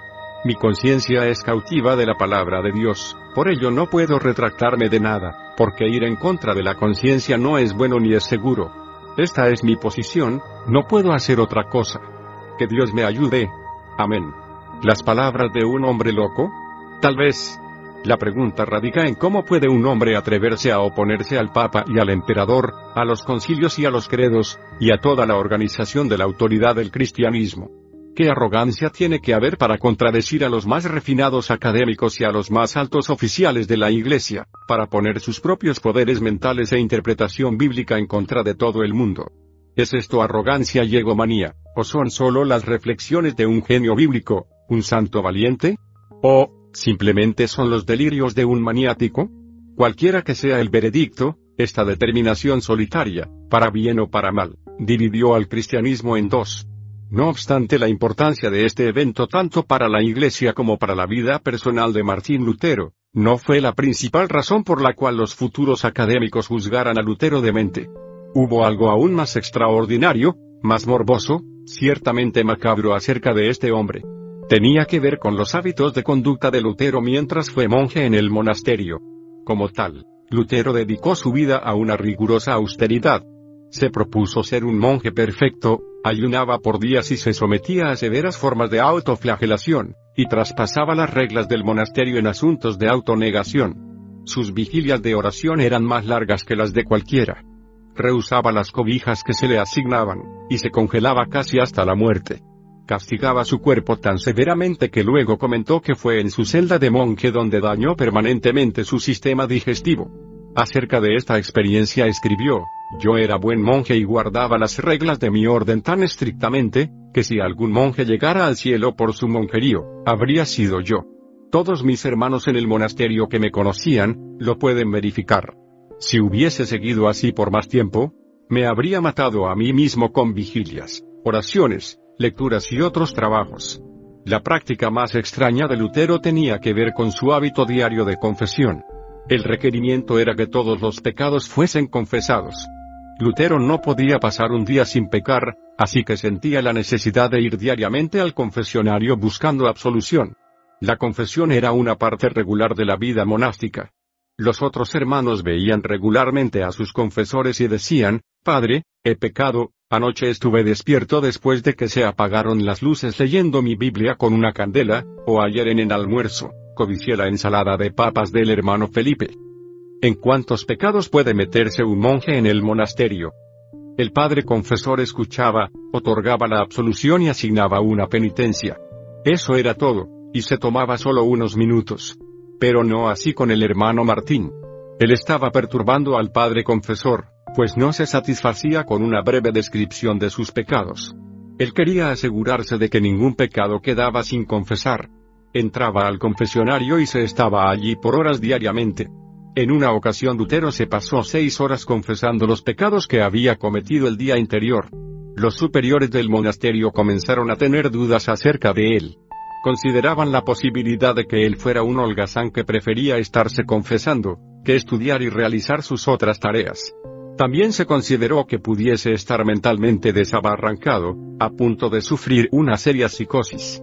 Su mentor, Staupitz, finalmente se enojó y reprendió a Lutero. Mira, le dijo, si esperas que Cristo te perdone, trae algo para perdonar, parricidio, blasfemia, adulterio, en lugar de todos estos pecadillos.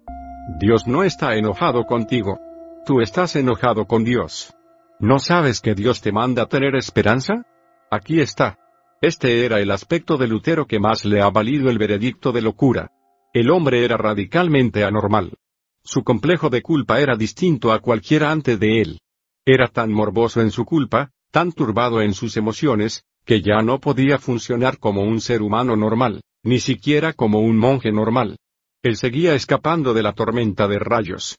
Bainton lo resume así, en consecuencia, la más temible inseguridad lo acechaba, el pánico invadía su espíritu.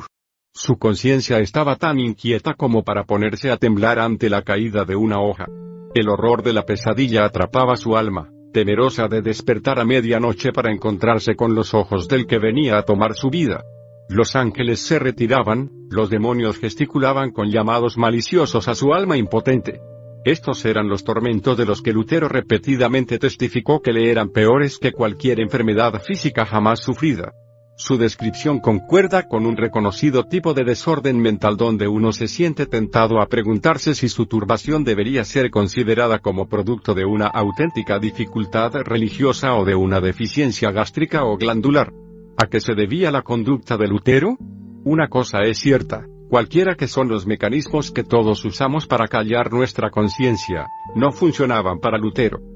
Algunos teóricos arguyen que una persona demente puede tener una visión más aguda de la realidad que una normal.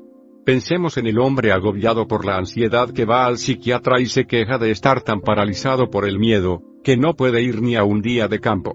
Cuando el psiquiatra lo analiza, el hombre explica que él teme que podría chocar su carro camino hacia el parque, ser mordido por una serpiente venenosa, ser alcanzado por un rayo o atragantarse con un bocado. Todos estos miedos representan posibilidades reales. La vida es peligrosa. Howard Hughes, con todos sus millones, no podía encontrar un ambiente donde estuviera totalmente a salvo de los ataques hostiles de los gérmenes. Por ejemplo, nadie puede asegurar que todos los días de campo serán seguros. La percepción del hombre de que todas las cosas podrían salir mal es correcta, pero aún así él es anormal porque ha perdido las defensas que nos capacitan para superar los peligros que nos rodean cada día. Hay algo sobre los antecedentes y de la personalidad de Lutero que con frecuencia sus analistas pasan por alto. Ellos no toman en cuenta que antes de ir al monasterio, Lutero se distinguió como una de las mentes jóvenes más iluminadas de Europa en el campo de la jurisprudencia. Lutero era brillante. No había ningún problema con su mente. Su comprensión de los sutiles y difíciles puntos de la ley lo hacía sobresaliente. Algunos lo celebraban como a un genio legal. Se dice que hay una fina línea entre la genialidad y la locura y que alguna gente la cruza para atrás y para adelante. Quizás ese era el problema de Martín Lutero.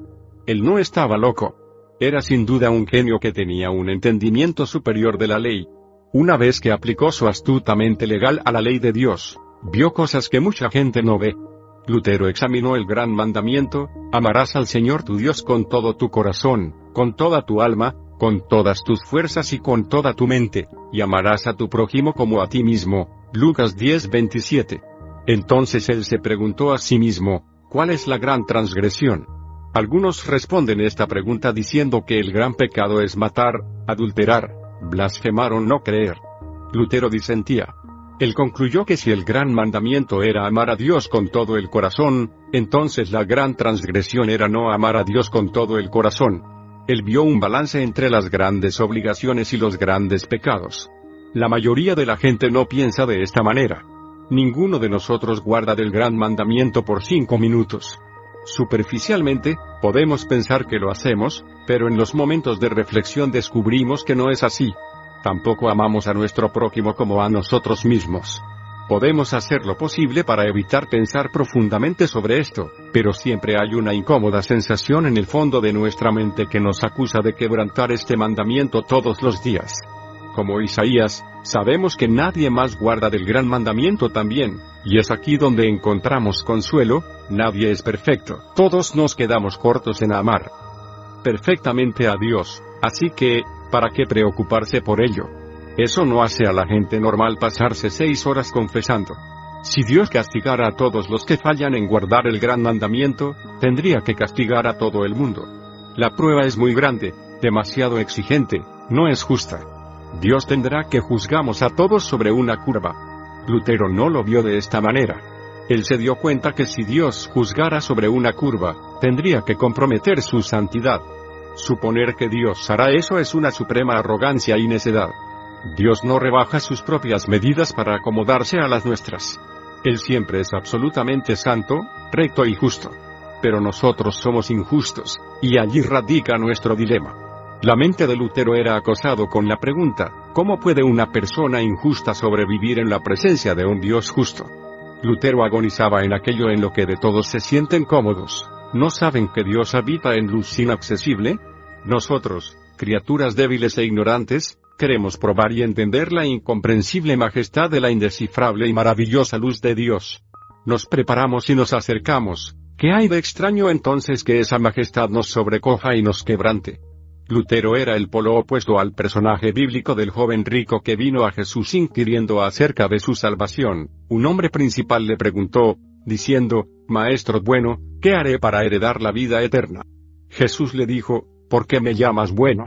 Ninguno hay bueno, sino solo Dios. Los mandamientos sabes, no adulterarás, no matarás, no hurtarás, no dirás falso testimonio, honra a tu padre y a tu madre. Lucas 18 2.18-20. Hay algo que con frecuencia la gente pasa por alto en este conocido encuentro de Jesús con el joven rico, el significado del saludo de este hombre hacia Jesús. Él le llamó maestro bueno. Jesús no lo pasó por alto. Él supo de inmediato que estaba hablando con un hombre cuyo entendimiento de la palabra bueno era superficial. El hombre quería hablar con Jesús sobre la salvación. En lugar de eso, Jesús sutilmente cambió la conversación acerca de lo que era bueno, y aprovechó para enseñarle una inolvidable lección sobre el significado de qué es bueno. Jesús se fijaba en el saludo, ¿por qué me llamas bueno? Y acentuaba la cuestión con una calificación rígida, ninguno hay bueno, sino solo Dios. Levantamos un aviso aquí. Algunas personas, incluso teólogos eruditos, se han atropellado sobre estas declaraciones de Cristo. Algunos oyen a Él diciendo en efecto, ¿por qué me llamas bueno? No soy bueno. Solo Dios es bueno. No soy Dios si no soy bueno. Pero aquí Jesús no estaba negando su divinidad, ni su bondad en ninguna manera. En el contexto de un buen conocimiento de Cristo, habría sido propio para el joven rico llamar a Jesús bueno porque él era bueno. Era la encarnación de sumo bien. El punto es que el joven rico, no sabiendo esto, estaba honrando a Jesús como un gran maestro, sin saber que le estaba hablando al Dios encarnado. Obviamente, el joven rico no conocía su Biblia. Había fallado entender el Salmo 14, dice el necio en su corazón, no hay Dios. Se han corrompido, hacen obras abominables, no hay quien haga el bien. Jehová miró desde los cielos sobre los hijos de los hombres para ver si había algún entendido que buscara a Dios. Todos se desviaron, aún se han corrompido, no hay quien haga lo bueno, no hay ni siquiera uno. Salmo 14 2.13, este salmo es citado y amplificado en el Nuevo Testamento por el apóstol Pablo. El mensaje es inconfundible. Nadie hace el bien, ni siquiera uno. Este ni siquiera uno borra toda posibilidad para la confusión. La acusación no permite excepciones salvo para el Hijo de Dios, quien es el único que hizo lo bueno. El espíritu humano se desentiende ante esta acusación universal. Seguramente las escrituras exageran. Nosotros conocemos gente que hace lo bueno, algunos con frecuencia. Reconocemos que nadie es perfecto. Todos nos resbalamos ocasionalmente, pero aún hacemos cosas buenas de vez en cuando, ¿no es así? No. Esto es precisamente la manera en que el joven rico pensaba. Él medía la bondad con una regla equivocada, evaluaba las buenas obras desde la ventajosa posición del rasero humano y externo. Dios manda que nosotros hagamos cosas buenas. Nos manda a dar a los pobres y nosotros damos a los pobres. Esta es una buena obra, ¿no es así? Pues, sí y no. Es buena en el sentido de que se ajusta a lo que Dios manda. Por ese lado, hacemos el bien con frecuencia, pero Dios también mira el corazón. A Él le interesan nuestras motivaciones. Para que una buena obra satisfaga la medida de la bondad de Dios, debe brotar de un corazón que ama a Dios y a su prójimo perfectamente. Puesto que ninguno de nosotros alcanza ese perfecto amor por Dios y por el prójimo, todas nuestras obras externas están contaminadas. Ellas llevan la mancha de nuestras motivaciones corruptas. La lógica de la Biblia es esta, puesto que nadie tiene un corazón perfecto, Nadie hace una obra realmente buena. La ley de Dios es el espejo de la verdadera justicia. Cuando ponemos nuestras obras ante este espejo, el reflejo muestra nuestras imperfecciones. Jesús puso este espejo ante los ojos del joven rico. Los mandamientos sabes, no adulterarás, no matarás, no hurtarás, no dirás falso testimonio, honra a tu padre y a tu madre. Lucas 18:20 los mandamientos que Jesús mencionó al joven rico son los de la así llamada segunda tabla de la ley, que son los mandamientos que tratan con nuestra responsabilidad hacia nuestros semejantes. En este sumario están ausentes los primeros mandamientos que tratan explícitamente de nuestras obligaciones directas hacia Dios. Como respondió el joven rico. A él no le afectó. Miró calmadamente al espejo y no vio imperfecciones. Él contestó, estas cosas las he guardado desde mi juventud, Lucas 18:21. Imagine la arrogancia e ignorancia de este hombre. Encuentro difícil entender la paciencia de Jesús. Yo no habría podido contener mi indignación diciendo algo como, ¿qué? ¿Has guardado los mandamientos desde que eras muchacho? Tú no has guardado ninguno de los mandamientos en los últimos cinco minutos. ¿No oíste el sermón del monte? ¿No te das cuenta que si te enojas injustamente con alguien has violado el más profundo significado de la ley contra la muerte? ¿No sabes que si deseas a una mujer quiebras la ley más profunda del adulterio? ¿Nunca has codiciado? ¿Honras siempre a tus padres? Tú estás loco o ciego. La obediencia ha sido externa, cuando mucho. Tú solo obedeces superficialmente. Así es como yo hubiese reaccionado, mas no Jesús. Él fue más sutil y efectivo, Jesús, oyendo esto, le dijo, aún te falta una cosa. Vende todo lo que tienes, y dalo a los pobres, tendrás tesoro en el cielo, y ven, sígueme. Lucas 18:21. Si alguna vez Jesús habló irónicamente fue aquí, si tomásemos sus palabras literalmente concluiríamos que esta conversación la sostuvieron los dos hombres más justos de la historia, que fue un diálogo entre el cordero sin mancha y un cordero con una sola mancha. Me encantaría oír a Jesús diciéndome que a mi perfección moral solo le falta una cosa, pero nosotros sabemos bien que esto no es así. Especulando y tratando de penetrar en los pensamientos secretos de Jesús, podemos imaginamos que él pensó algo como esto, oh, tú has guardado todos los mandamientos desde niño. Bueno, veamos. ¿Cuál es el primer mandamiento? Oh, sí, no tendrás dioses ajenos delante de mí. Veamos cómo te va con ese. Jesús lo puso a prueba. Si había algo en el joven rico antes que Dios, era el dinero. Jesús lo desafió precisamente en este punto, el punto de su obediencia al mandamiento número uno, ve, Vende todo lo que tienes. ¿Qué hizo este hombre? ¿Cómo lidió él con su única mancha? Él se fue con tristeza porque tenía grandes posesiones. El hombre fue puesto a prueba ante los diez mandamientos, y fracasó en la primera pregunta del examen. El punto de este relato no es establecer una ley que obligue al cristiano a deshacerse de todas sus propiedades privadas. El punto es que entendamos lo que es la obediencia y lo que la bondad requiere. Jesús le siguió la corriente a su pretensión y el hombre se desplomó. Cuando Jesús conoció a otro hombre joven siglos más tarde, no tuvo que enseñarle una compleja lección para que entendiera su pecado. Él nunca le dijo a Lutero, una cosa te falta. Lutero ya sabía que a él le faltaban multitud de cosas. Él era un abogado, había estudiado la ley del Antiguo Testamento, conocía las demandas de un Dios puro y santo, y eso lo estaba volviendo loco. El genio de Lutero dilucidó un dilema legal que no pudo resolver. Parecía no haber solución posible. La pregunta que lo acosaba día y noche era cómo un Dios justo podía aceptar a un hombre injusto. Él sabía que su eterno destino dependía de la respuesta, pero él no podía hallarla. Mentes inferiores iban disfrutando alegremente la vida en su ignorancia. Ellos se satisfacían pensando que Dios comprometería su propia excelencia y los dejaría entrar al cielo. Después de todo, no sería tan maravilloso si los excluían a ellos. Dios tenía que calificar sobre una curva. Cada muchacho hace sus travesuras, y Dios es suficientemente grande como para no irritarse por unas cuantas faltas. Dos cosas separaban a Lutero de los demás hombres. Primero, él sabía quién era Dios. Segundo, él entendía las demandas de la ley de Dios. Dominaba la ley, y a menos que llegara a entender el Evangelio, moriría en tormento. Entonces sucedió, la máxima experiencia religiosa de Lutero. No hubo rayos, ni tinteros volando. Tuvo lugar en su solitario estudio. La llamada experiencia de la Torre de Lutero cambió el curso de la historia del mundo. Fue una experiencia que envolvía un nuevo entendimiento de Dios, un nuevo entendimiento de su divina justicia. Fue un entendimiento de cómo Dios puede ser misericordioso sin comprometer tal justicia. Fue una nueva comprensión de cómo un Dios santo expresa su santo amor. Yo anhelaba grandemente entender la epístola de Pablo, a los romanos y nada lo impedía sino una expresión, la justicia de Dios, porque yo pensaba que se refería a la justicia donde Dios es justo y trata justamente castigando al injusto. Mi situación era que, aun siendo un monje impecable, yo estaba frente a Dios como un pecador atormentado de conciencia, sabiendo que mis méritos no lo aplacarían. Como resultado, yo no amaba a un Dios justo y airado, más bien lo odiaba y murmuraba contra él. Sin embargo, me aferraba al querido Pablo y tenía un gran alelo por saber de qué estaba hablando. Noche y día yo reflexionaba hasta que vi la conexión entre la justicia de Dios y la declaración de que el justo por la fe vivirá.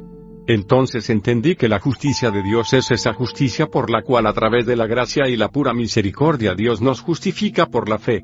De allí en adelante sentí como si hubiese nacido de nuevo y hubiese entrado por las puertas del paraíso.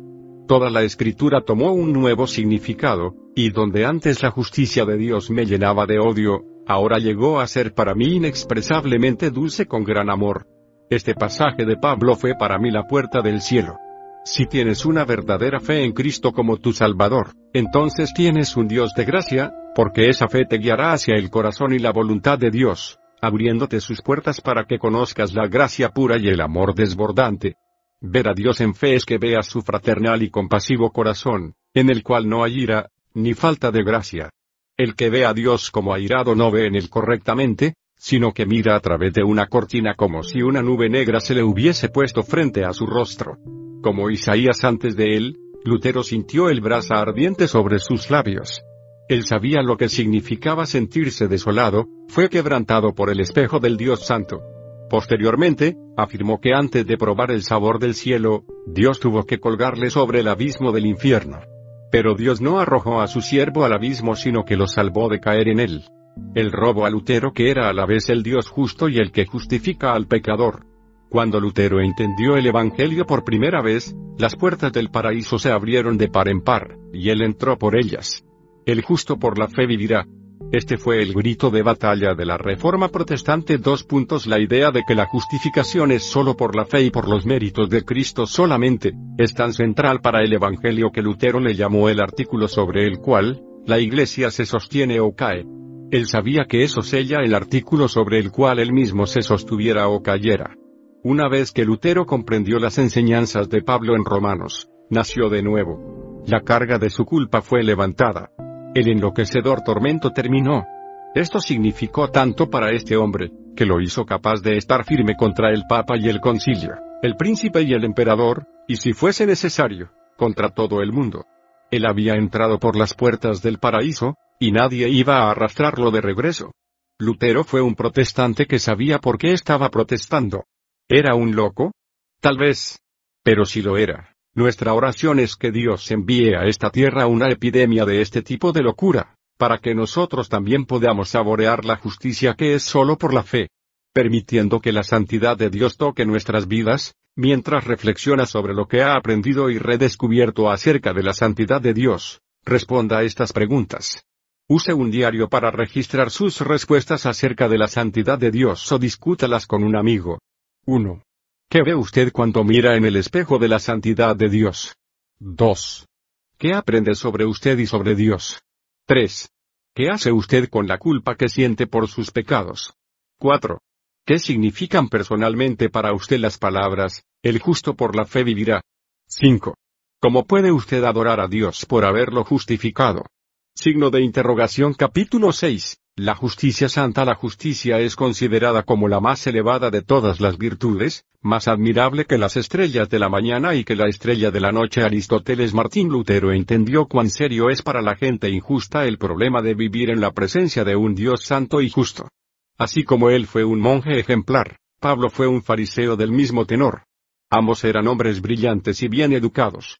Se dice de Pablo que cuando se convirtió, era el hombre más educado en Palestina. Al cumplir 21 años, ya tenía el equivalente de dos doctorados. Tuvo asimismo conflictos profundos con la ley, así como con el asunto de la justicia de Dios. Tanto Lutero el monje, como Pablo el fariseo fueron consumidos por el problema de la justicia santa. Ambos fueron estudiantes de la ley del Antiguo Testamento antes de ser promotores del Evangelio. Quien lea el Antiguo Testamento tendrá conflicto con la aparente brutalidad de los juicios de Dios que allí se encuentran. Para mucha gente, eso es todo lo que pueden llegar a leer. Ellos tropiezan a causa de los violentos pasajes que llamamos las palabras duras. Algunos ven estos dichos como una razón suficiente para rechazar el cristianismo. Estas palabras duras parecen suficientes para menospreciar al Dios del Antiguo Testamento. Otros tratan de suavizar el impacto, tratando el Antiguo Testamento como una parábola religiosa, o aplicando un método de cortar y pegar clasifican los pasajes más brutales como un mito primitivo. Algunos van más lejos, arguyendo que el Dios del Antiguo Testamento es diferente al del Nuevo Testamento, un Dios tenebroso con un mal temperamento, una especie de deidad demoníaca cuya ardiente ira está más allá de la dignidad del Dios de amor del Nuevo Testamento. En este capítulo quiero ver al Dios del Antiguo Testamento directo a los ojos. Quiero examinar los pasajes más difíciles y ofensivos del Antiguo Testamento y tratar de encontrarles sentido. Veremos el inmediato y súbito juicio que vino sobre Nadab y Abiú, los hijos de Aarón. Veremos la inusual muerte de Usa por tocar el arca del pacto, veremos la larga lista de crímenes por los cuales Dios ordenó la pena capital, veremos la masacre de mujeres y niños supuestamente hecha bajo las órdenes de Dios. Está advertido que este capítulo no es para personas débiles de estómago o de corazón. Así pues, viajaremos a los más terribles abismos, si están dispuestos a seguir leyendo. Miremos primero a Nadab y Abiú. Ellos eran sacerdotes, hijos de Aarón, el sumo sacerdote. Junto a Moisés, Aarón había guiado al pueblo de Israel por el desierto. Nadab y Abiú, hijos de Aarón, tomaron cada uno su incensario, y pusieron en ellos fuego, sobre el cual pusieron incienso, y ofrecieron delante de Jehová fuego extraño, que él nunca les mandó. Y salió fuego delante de Jehová y los quemó, y murieron delante de Jehová. Lev 10, 1, 2, más que cualquier otro, Moisés y Aarón tenían una relación íntima con Dios. Así, uno esperaría un poco de tolerancia de parte de Dios para con los hijos de Aarón. Pero no la hubo. Por una transgresión en el altar, Dios reaccionó inmediata y violentamente, aniquilándolos en el acto. No estaban profanando el altar con prostitutas u ofreciendo sacrificios humanos como lo hacían los adoradores de Moloch. Nada más Nadab y Abiú ofrecieron un fuego extraño del cual no sabemos con seguridad qué era. Suena como si todo era un asunto de sacerdotes jóvenes experimentando creativamente con la adoración. Una ofensa censurable, quizás. Pero, la pena de muerte, sin el beneficio de un tribunal, esto es, ejecución sumaria e inmediata, a través de los años la gente ha tratado de ofrecer una explicación natural de lo que le pasó a Nadab y Abiú. Emmanuel Velikovsky, un científico amigo de Alberto Einstein, fue uno de ellos. Velikovsky escandalizó al mundo geológico con su teoría de que los cambios en la superficie de la Tierra fueron provocados súbitamente por un planeta o cometa gigante que se acercó revirtiendo sus polos magnéticos, haciéndola girar en dirección opuesta. Imagine un trompo girando velozmente. De repente, se le hace girar en la dirección opuesta. Si hubiese agua dentro del trompo, ¿qué sucedería? Pues, se convertiría en una marejada vista hacia atrás. Parte de la teoría de Velikovsky sugiere que una lluvia de meteoritos llenos de petróleo bombardeó la Tierra, llenando su superficie de fisuras y formando grandes depósitos de petróleo bajo la superficie, por ejemplo, las regiones ricas en petróleo del Medio Oriente. Esta teoría sugiere que Nadab y Abiú encontraron algo de este petróleo, y sin saber qué era decidieron experimentar, mezclándolo con sustancias combustibles en el altar. Cuando lo pusieron en el fuego, Uos, se encendió y explotó, matando instantáneamente a ambos sacerdotes. En una sociedad primitiva, esto sería visto como un repentino acto de juicio divino. Según Melikowski, la muerte de Nadab y Abiú fue accidental, un trágico caso en que dos muchachos perecen a causa de su imprudencia jugando con un fuego desconocido. Contrariamente la Biblia dice que fue un juicio sobrenatural de Dios. Pudo haber sido producido por medios naturales, pero es claro que no fue un accidente. Tiene que ser atribuido a la ira y el juicio de Dios. Como vio a Aarón este evento. Supongo que estaba airado y dolorido. Fue una calamidad para él y el resto de su familia. Él había dedicado su vida entera al servicio de Dios. Sus hijos habrían de seguir sus pasos. Él podía recordar el día de su consagración y el orgullo que sintió al ser separado para el sacerdocio. Era un asunto de casta y, ¿qué gratitud recibió el del Dios al cual servía? Nada. Simplemente ejecutó sumariamente a sus hijos por lo que parecía ser una infracción menor de las reglas del altar. Aarón corrió a ver a Moisés para contarle lo que pasó. Era como si él estuviera diciendo, Está bien Dios, voy a ir con Moisés y tú tendrás que explicarnos este asunto. Aarón le presentó su caso a Moisés, entonces dijo Moisés a Aarón, esto es lo que habló Jehová diciendo, en los que a mí se acercan me santificaré y en presencia de todo el pueblo seré glorificado. Le.10.2.3. Moisés le dio a Aarón la respuesta del Señor, le recordó la consagración original de los sacerdotes. Ellos habían sido separados para una tarea sagrada, y solemnemente hechos responsables de requerimientos precisos en su ministerio. Tendrían el privilegio de ministrar delante de un Dios santo. Cada vasija en el tabernáculo estaba hecha a la medida, y todo estaba santificado por el mandato de Dios. No había ambigüedad en los mandamientos. Con respecto al altar del incienso, Aarón y sus hijos fueron instruidos específicamente en la manera de proceder. Dios había dicho, no ofreceréis sobre él incienso, ni holocausto, ni ofrenda, ni tampoco derramaréis sobre él libación.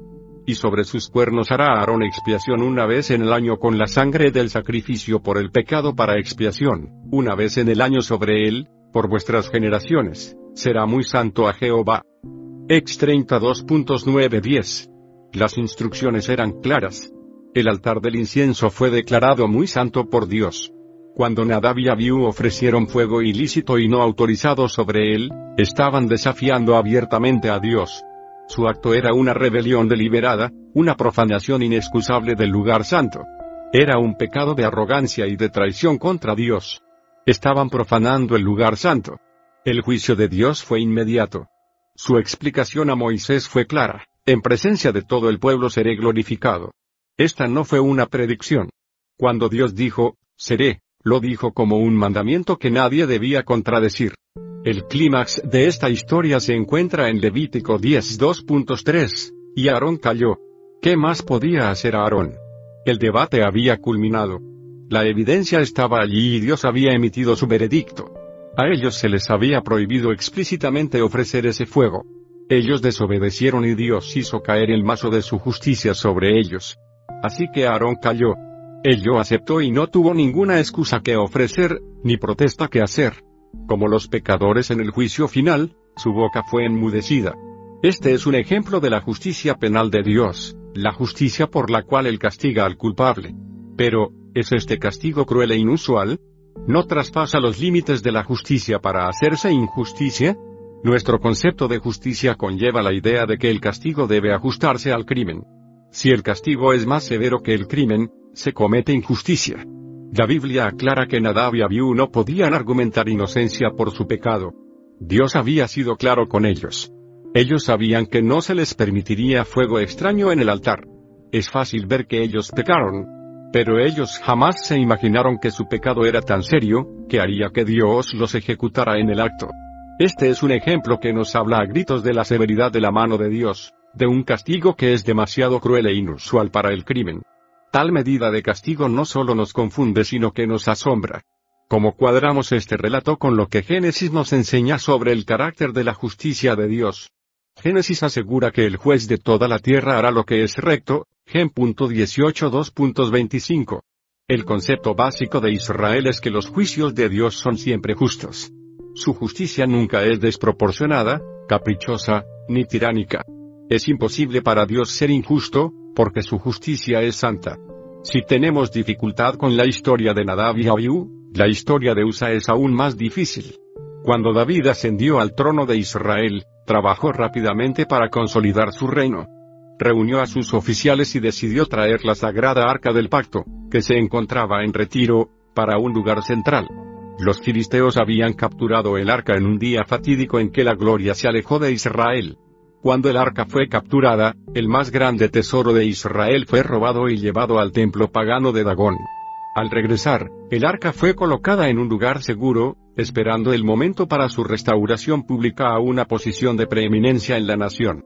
Finalmente vino la hora, y David deseaba ver la gloria de nuevo. Él dijo, traigamos el arca de nuestro Dios a nosotros, porque desde el tiempo de Saúl no hemos hecho caso de ella. Y dijo toda la asamblea que se hiciese así, porque la cosa parecía bien a todo el pueblo. 1 Cron. 13.2.34, el arca fue el punto de reunión nacional. Era el trono de Dios, el asiento sagrado del Altísimo. Fue construido y adornado según el estricto diseño de Dios mismo. Tendría que ser guardado en el lugar santísimo. Era un cofre hecho de madera de acacia, cubierto de oro por dentro y por fuera. Tenía una moldura de oro alrededor, cuatro anillos de oro a los lados para atravesar las varas de madera de acacia, cubiertas con oro, para cargarla. La tapa del cofre era llamada el propiciatorio. También era de oro y tenía dos querubines hechos del mismo metal labrado, colocados frente a frente con sus alas extendidas. Este fue el objeto sagrado que David ordenó traer de regreso a Jerusalén, y llevaron el arca de Dios de la casa de Abinadab en un carro nuevo, y Usa guiaba el carro. Y David y todo Israel se regocijaban delante de Dios con todas sus fuerzas, con cánticos, arpas, salterios, tamboriles, címbalos y trompetas. Pero cuando llegaron a la era de Gidón, Usa extendió su mano al arca para sostenerla, porque los bueyes tropezaban. Y el furor de Jehová se encendió contra Usa, y lo hirió, porque había extendido su mano al arca, y murió allí delante de Dios. Y David tuvo pesar, porque Jehová había quebrantado a Usa, por lo que llamó aquel lugar Perez Usa, hasta hoy. 1 Crom.13 2.711 Si Dios provocó la cólera de David con este violento arranque de ira, cuánto más perplejo puede sentirse un lector que no sabe de teología. David era un hombre conforme al corazón de Dios, un rey, un gran músico, un guerrero victorioso, pero también era un teólogo de primera. Más que con el caso de Nadab y Abiú, la ejecución de Usa produce protestas de lectores enseñados que Dios es un Dios de amor y bondad, la Biblia dice que Dios es lento para la ira y grande en misericordia. Pero obviamente no se tomó mucho tiempo para que su ira se encendiera contra Usa. Usa tocó el arca Yuam. Dios explotó en furia. Nuevamente, se han hecho esfuerzos para suavizar la severidad de este relato, exponiendo la muerte de Usa como algo más natural. Se ha sugerido que Usa respetaba tanto el arca, que al tocarla fue abrumado con miedo y tuvo un ataque al corazón que lo mató al instante. Esta explicación absuelve a Dios de toda responsabilidad. La interpretación del escritor bíblico es meramente un ejemplo de superstición primitiva de la cual está salpicado el Antiguo Testamento. La gente busca estas explicaciones no solo porque nuestra cultura tiene una alergia incurable a todas las cosas sobrenaturales, sino porque también esta historia ofende nuestro sentido de justicia. Veamos de nuevo lo que sucedió. El arca era transportada por una carreta de bueyes. Era un día de gozo y celebración nacional. La gloria estaba regresando a la ciudad santa. Las multitudes llenaban las calles, el desfile era realzado por el sonido de arpas, liras, tamborines, címbalos y trompetas. Imagine el espectáculo. Era como un desfile de 76 trombones. La gente danzaba en las calles. De repente los bueyes tropezaron, y el carro se balanceó. El cofre se resbaló y estaba a punto de caerse al suelo y enlodarse. Era impensable que este precioso objeto fuese deshonrado cayendo en la suciedad. Seguramente la reacción de Usa fue instintiva. Él hizo lo que cualquier judío piadoso habría hecho para evitar que el arca cayera en el lodo. Extendió su mano hacia la tambaleante arca para proteger este santo utensilio. No fue un acto premeditado de desafío a Dios. Fue un reflejo. Desde nuestra perspectiva parece como un acto del heroísmo. Pensaríamos que Usa escucharía la voz de Dios desde el cielo gritando, gracias Usa. Pero Dios no lo hizo, y en lugar de ello, lo mató. Lo aniquiló allí mismo. Otra ejecución sumaría. ¿Cuál fue el pecado de Usa? Para responder eso, debemos recordar cómo Dios instituyó el sacerdocio y el mandamiento que les dio. Para ser sacerdote en Israel, uno tenía que ser de la tribu de Leví. Todos los sacerdotes eran levitas, pero no todos los levitas eran sacerdotes. Una rama especial de la familia de los levitas era el clan de los coatitas. Ellos eran descendientes de Coat, y estaban consagrados por Dios para una tarea muy especializada. Eran entrenados para ejecutar un trabajo básico, cuidar de los artículos sagrados del tabernáculo. El oficio de los hijos de Coat en el tabernáculo de reunión, en el lugar santísimo, será este. Número 4 2.4. Es importante recordar que el tabernáculo era una carpa y era portátil. Cuando las tribus de Israel se movían, llevaban el tabernáculo para que Dios estuviera con ellos. Cuando el tabernáculo era transportado, era necesario primero, cubrir y proteger los utensilios santos.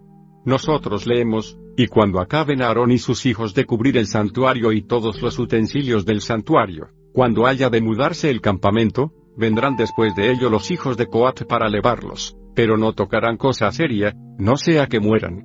Estas serán las cargas de los hijos de Coate en el tabernáculo de reunión. Números 4:15, énfasis agregado. Para reforzar este mandamiento, Dios agrega más provisiones y estipulaciones, Habló también Jehová a Moisés y a Aarón diciendo, No haréis que perezca la tribu de las familias de Coate entre los levitas. Para que cuando se acerquen al lugar santísimo vivan, y no mueran. Haréis con ellos esto, Aarón y sus hijos vendrán y los pondrán a cada uno en su oficio y en su cargo. No entrarán para ver cuando cubran las cosas santas, porque morirán. Número 4, 17-20. Usa era probablemente un coatita. Él sabía exactamente cuáles eran sus tareas.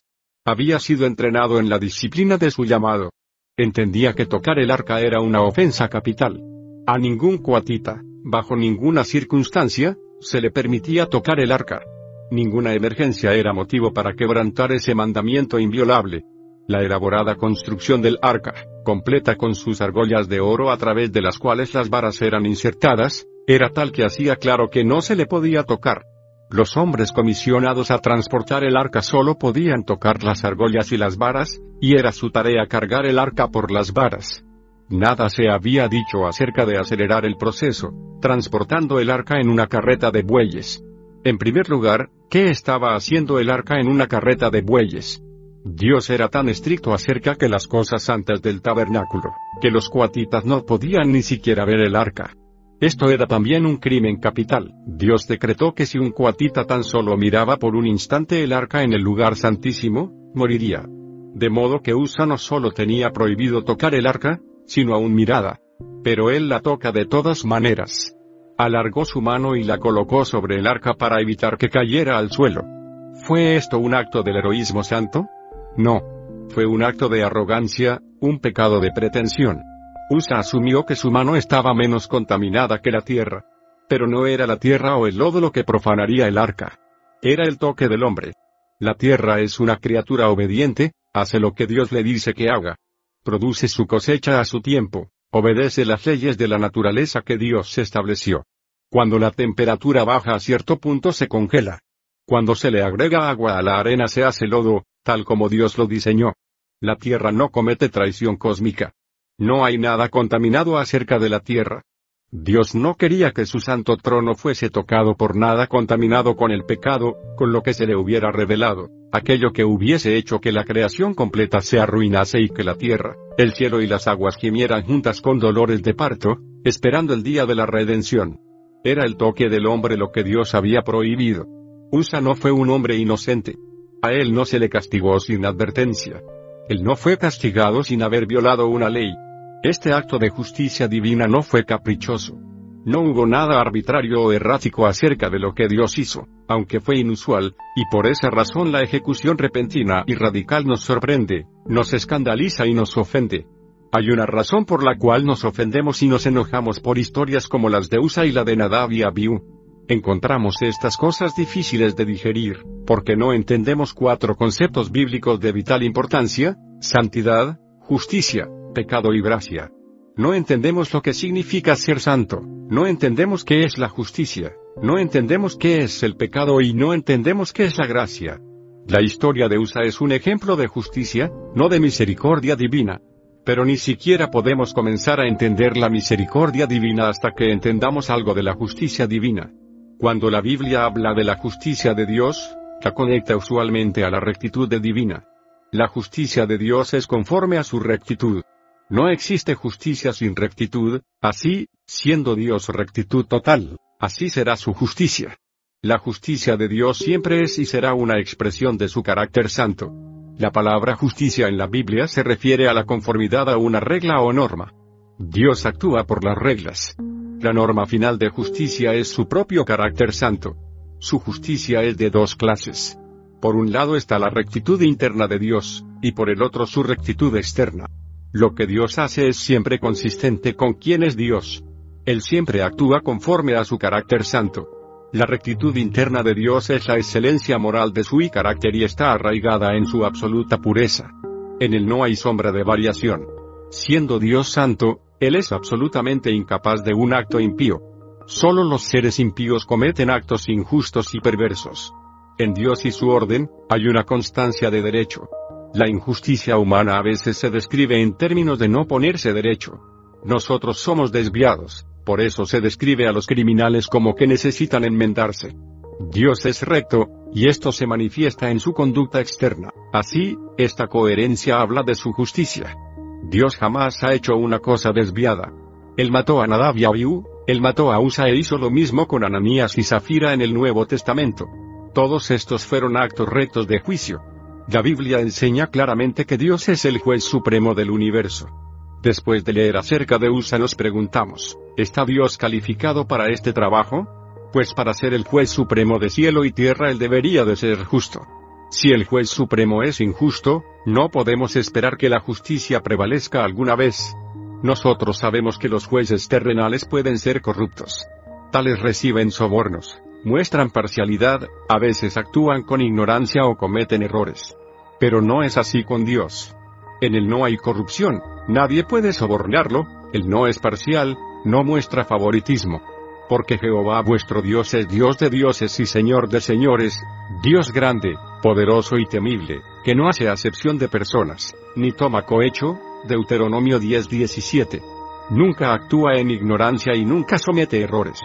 La gente puede pedir que se procese a los políticos, pero solo un necio pediría que se procesara a Dios. El patriarca Abraham lidiaba con el tema de la justicia de Dios, cuando él le anunció que iba a destruir a Sodoma y Gomorra. La destrucción de las ciudades sería total, hombres, mujeres y niños. Abraham se turbó, preocupado porque a causa de esta ira divina sobre las ciudades, gente recta perecería junto con los culpables.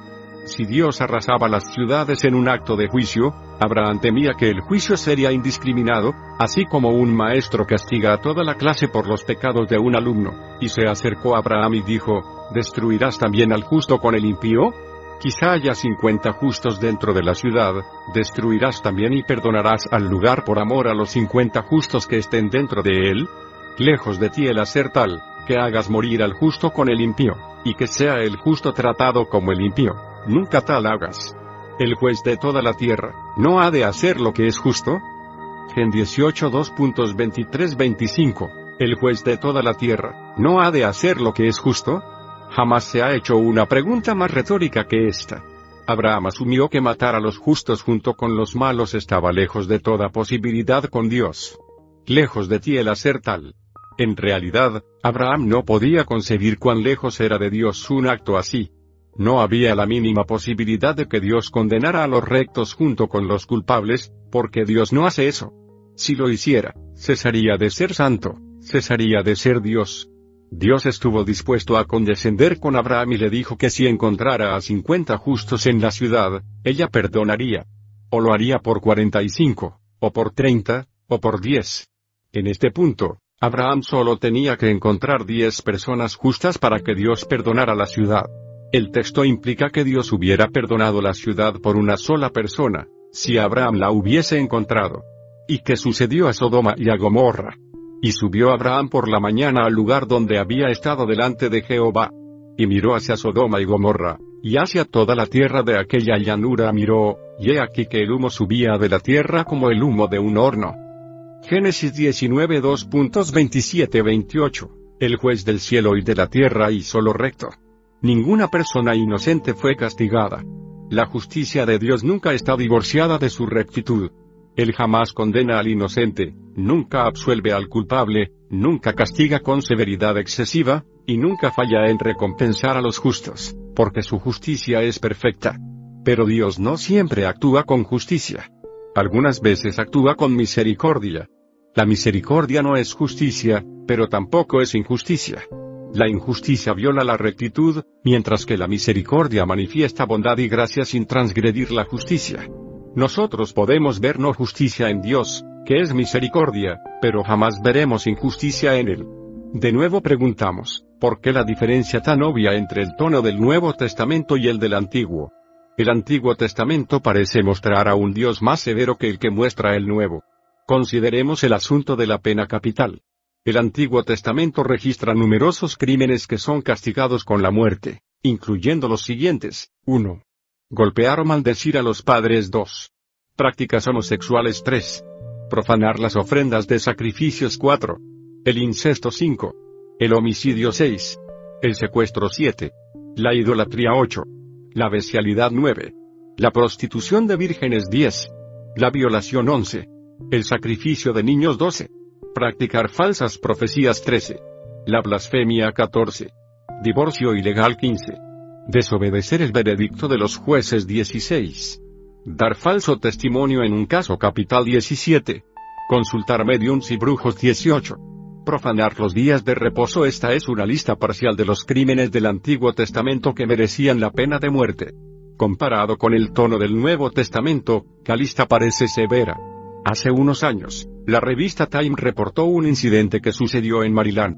El conductor de un camión fue arrestado por embriaguez y conducta desordenada. Cuando los policías llegaron a arrestar al hombre, este se portó abusivamente, usó un lenguaje soez y actuó de manera escandalosa insultando a los oficiales. Los policías se enfurecieron con su abuso verbal. Cuando el hombre fue traído frente al magistrado, seguía insultando. La pena máxima que el magistrado podía imponerle por embriaguez y conducta desordenada era una multa de 100 dólares y 30 días de cárcel. El magistrado se enojó tanto, que quiso sentenciarlo al máximo. Así que encontró una antigua ley en los libros de Maryland que aunque estaba en desuso, aún estaba vigente. El estatuto prohibía la blasfemia pública. Puesto que el hombre había profanado y blasfemado públicamente el nombre de Dios mientras insultaba a la policía, el magistrado le impuso otros 100 dólares de multa además de otros 30 días de cárcel. Los editores de Time reportaron el incidente en un espíritu de indignación moral. Su queja no era que las multas por blasfemia envolvían una violación de la separación de iglesia y Estado.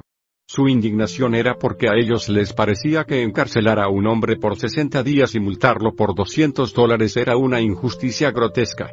Tal castigo era demasiado severo. Era cruel e inusual. Evidentemente el editor de la revista no estaba molesto por las multas impuestas por embriaguez y conducta desordenada.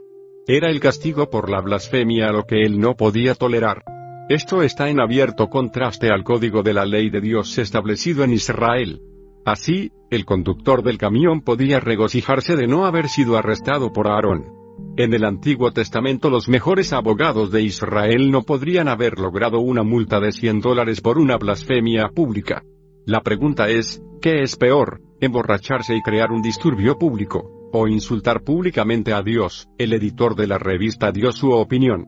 Dios dio una diferente. Pues, si las leyes del Antiguo Testamento estuvieran vigentes, todos los ejecutivos de las cadenas de televisión habrían sido ejecutados hace largo rato. No podemos negar que el Nuevo Testamento parece reducir el número de ofensas capitales. En comparación, el Antiguo Testamento parece radicalmente más severo.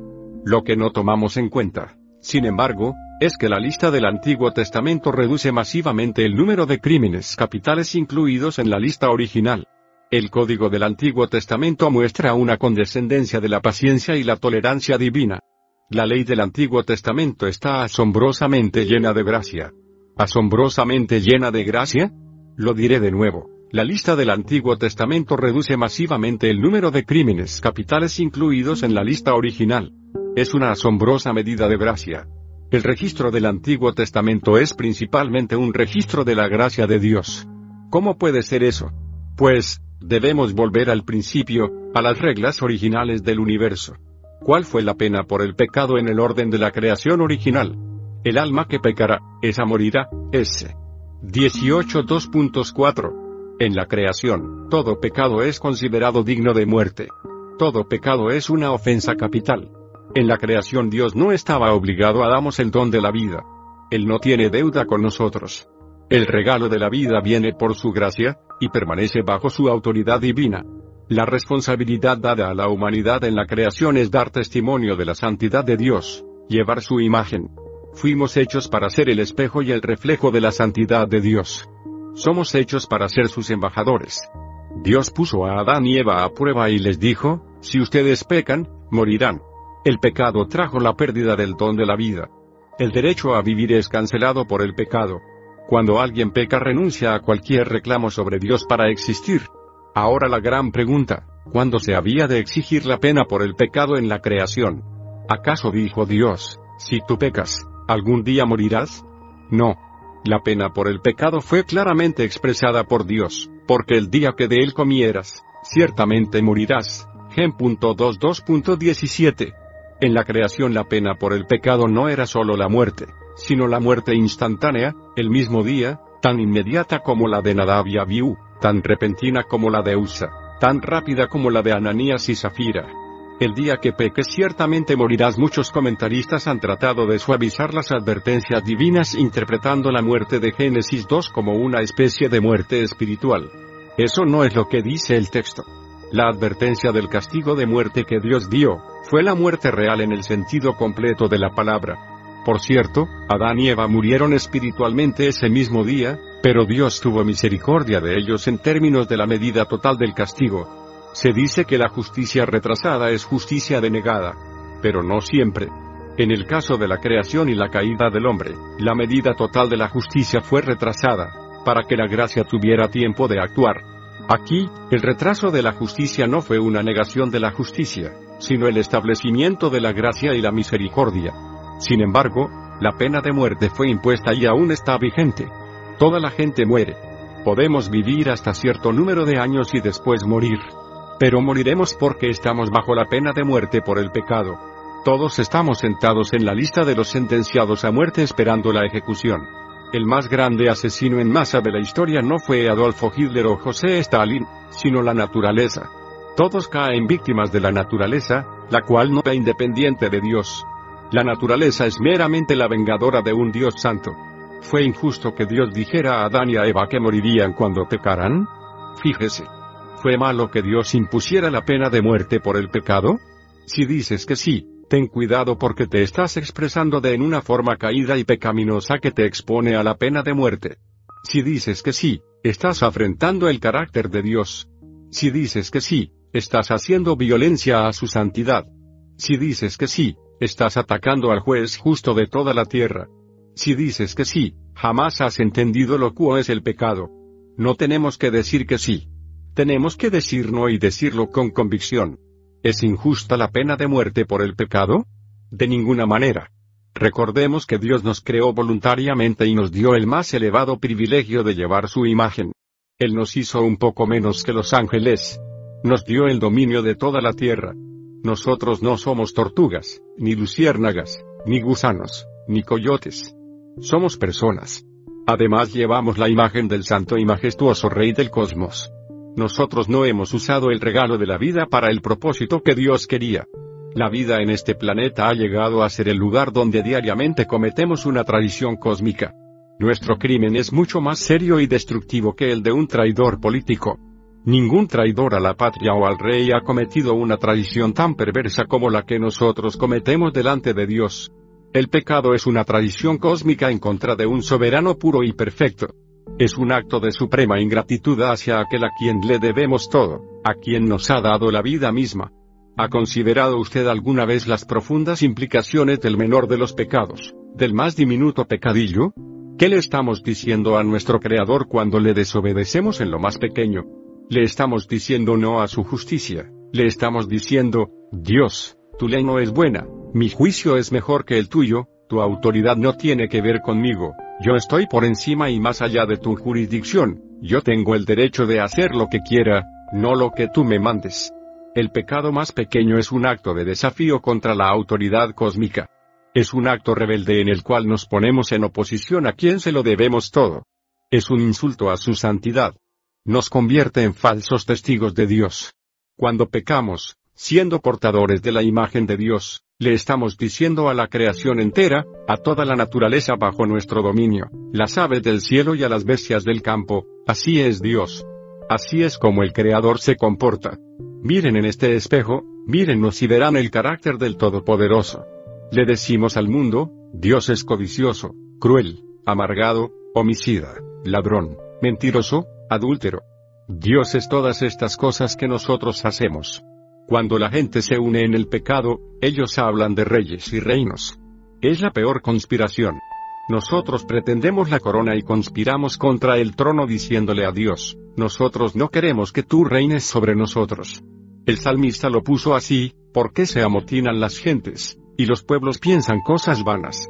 Se levantarán los reyes de la tierra, y príncipes consultarán unidos contra Jehová y contra su ungido, diciendo, rompamos sus ligaduras, y echemos de nosotros sus cuerdas. Salmo 2, 1-3, Cuando pecamos, no solo cometemos traición contra Dios, sino que también para con nuestros semejantes. El pecado viola a la gente. No hay nada abstracto acerca de ello. Con mi pecado yo hiero seres humanos, lastimo su personalidad, los despojo de sus bienes, arruino su reputación, les robo su calidad preciosa de vida, desmenuzo sus sueños y aspiraciones de ser felices, y demás calamidades. Cuando deshonro a Dios, deshonro a toda la gente que es hecha a su imagen. ¿Es entonces extraño que Dios tome el pecado tan seriamente? Hans Kau con diéresis NG, el controversial teólogo católico romano, escribiendo acerca de los aparentes severos juicios de Dios en el Antiguo Testamento, dice que el aspecto más misterioso del pecado no es que el pecador merezca morir, sino que el pecador siga viviendo en la mayoría de los casos. Kau con diéresis NG hace la pregunta correcta. El problema no es por qué Dios castiga el pecado, sino por qué Él permite que la rebelión humana continúe. ¿Qué príncipe, rey o gobernante desplegaría tanta paciencia con una población tan continuamente rebelde? La clave para la observación de Kau con diéresis es que él habla de pecadores que siguen sobreviviendo en el caso común, es decir, que es usual en Dios que Él sea condescendiente. Por cierto, Él es paciente, tolerante, y lento para la ira. De hecho, Él es tan lento para irarse que cuando su ira se desata, nos escandalizamos y nos ofendemos por ello. Con ligereza, nosotros olvidamos que la paciencia de Dios es para guiarnos al arrepentimiento, para darnos más tiempo para la salvación. En lugar de aprovechar su paciencia, viniendo humildemente a Él para ser perdonados, abusamos de esa gracia para cometer más pecado, y cada vez más grande en insolencia. Nos engañamos a nosotros mismos si pensamos que a Dios no le importa nuestro pecado o que no puede castigamos. La necedad suprema es cuando pensamos que a pesar de nuestra rebelión saldremos bien librados. De manera que, lejos de ser la historia de un Dios cruel, el Antiguo Testamento es el registro de un Dios que es extremadamente paciente, pues, es la historia de un pueblo de servidumbre que se rebeló repetidamente contra Dios. Cuando este pueblo fue esclavo en tierra extraña y clamó a Dios, Él escuchó sus gemidos y lo redimió. Les partió el mar rojo para sacados de su esclavitud y ellos respondieron adorando a un becerro de oro. Pero aún tenemos que resolver la difícil pregunta de lo que sucedió en la conquista de Canaán. Allí, Dios mandó explícitamente la masacre de hombres, mujeres y niños. Israel poseyó la tierra prometida con espada y sangre, sangre de niños y mujeres. Fue Dios quien dio la orden directa para este baño de sangre, cuando Jehová tu Dios te haya introducido en la tierra en la cual entrarás para tomarla, y haya echado de delante de ti a muchas naciones, al Eteo, al Jerjeseo, al Amorreo, al Cananeo, al Fereseo, al Ebeo y al Jebuseo, siete naciones mayores y más poderosas que tú, y Jehová tu Dios las haya entregado delante de ti, y las hayas derrotado, las destruirás del todo, no harás con ellas alianza, ni tendrás de ellas misericordia. Deut.7 ¿Por qué dio Dios ese mandato? ¿Cómo pudo haber ordenado la masacre de mujeres y niños? Aquí de nuevo encontramos intentos modernos para suavizar estos eventos. Un curso de estudios para estudiantes de escuela superior preparado por una gran organización cristiana en los Estados Unidos explica que a la luz de la revelación del amor de Dios en el Nuevo Testamento, sabemos que Dios jamás coma ordenó algo tan violento. El Antiguo Testamento es solamente el registro de un grupo de guerreros hebreos primitivos que trataron de justificar sus prácticas crueles, atribuyéndoselas al mandato divino. Los escritores del curso no creyeron que Dios hubiese dado jamás ese mandamiento. Para ellos, fue el caso de una intrusión de mitología dentro del registro bíblico. Pero tales interpretaciones pasan por alto algunos aspectos vitales del asunto. Primero, hay un precedente histórico mucho más severo que el de la conquista de Canaán que es el diluvio. En el diluvio Dios destruyó la población entera del mundo excepto a Noé y su familia. El diluvio fue un conquista de Canaán a gran escala. Segundo y más importante, esta interpretación no entiende la naturaleza del pecado. La suposición de los comentaristas es que Dios arrasó con gente inocente en Canaán. Pero de la multitud de mujeres y niños viviendo en Canaán, ninguno era inocente. La conquista de Canaán fue una expresión explícita del justo juicio de Dios sobre una nación perversa. Él le aclaró este punto a Israel, y también les aclaró que ellos tampoco eran inocentes. No fue como si Dios hubiese destruido a un pueblo perverso por causa de un pueblo justo. Dios derramó su justicia sobre los cananeos, pero sobre los judíos derramó su misericordia. Él fue claro en advertirle y recordarles a los judíos estas sentencias. No pienses en tu corazón cuando Jehová tu Dios los haya echado de delante de ti, diciendo, por mi justicia me ha traído Jehová a poseer esta tierra, pues por la impiedad de estas naciones Jehová las arroja de delante de ti. No por tu justicia, ni por la rectitud de tu corazón entras a poseer la tierra de ellos, sino por la impiedad de estas naciones Jehová tu Dios las arroja de delante de ti, y para confirmar la palabra que Jehová juró a tus padres Abraham, Isaac y Jacob. Por tanto, sabe que no es por tu justicia que Jehová tu Dios te da esta buena tierra para tomarla, porque pueblo duro de servicio eres tú. Deud 9.2.46 Tres veces en este pasaje Dios le recordó al pueblo de Israel que no fue por su justicia que él derrotó a los cananeos. Él quería dejar esto claro para que Israel no fuera tentado a pensar que Dios estaba de parte de ellos por ser mejores que las naciones paganas. El anuncio de Dios hizo imposible esta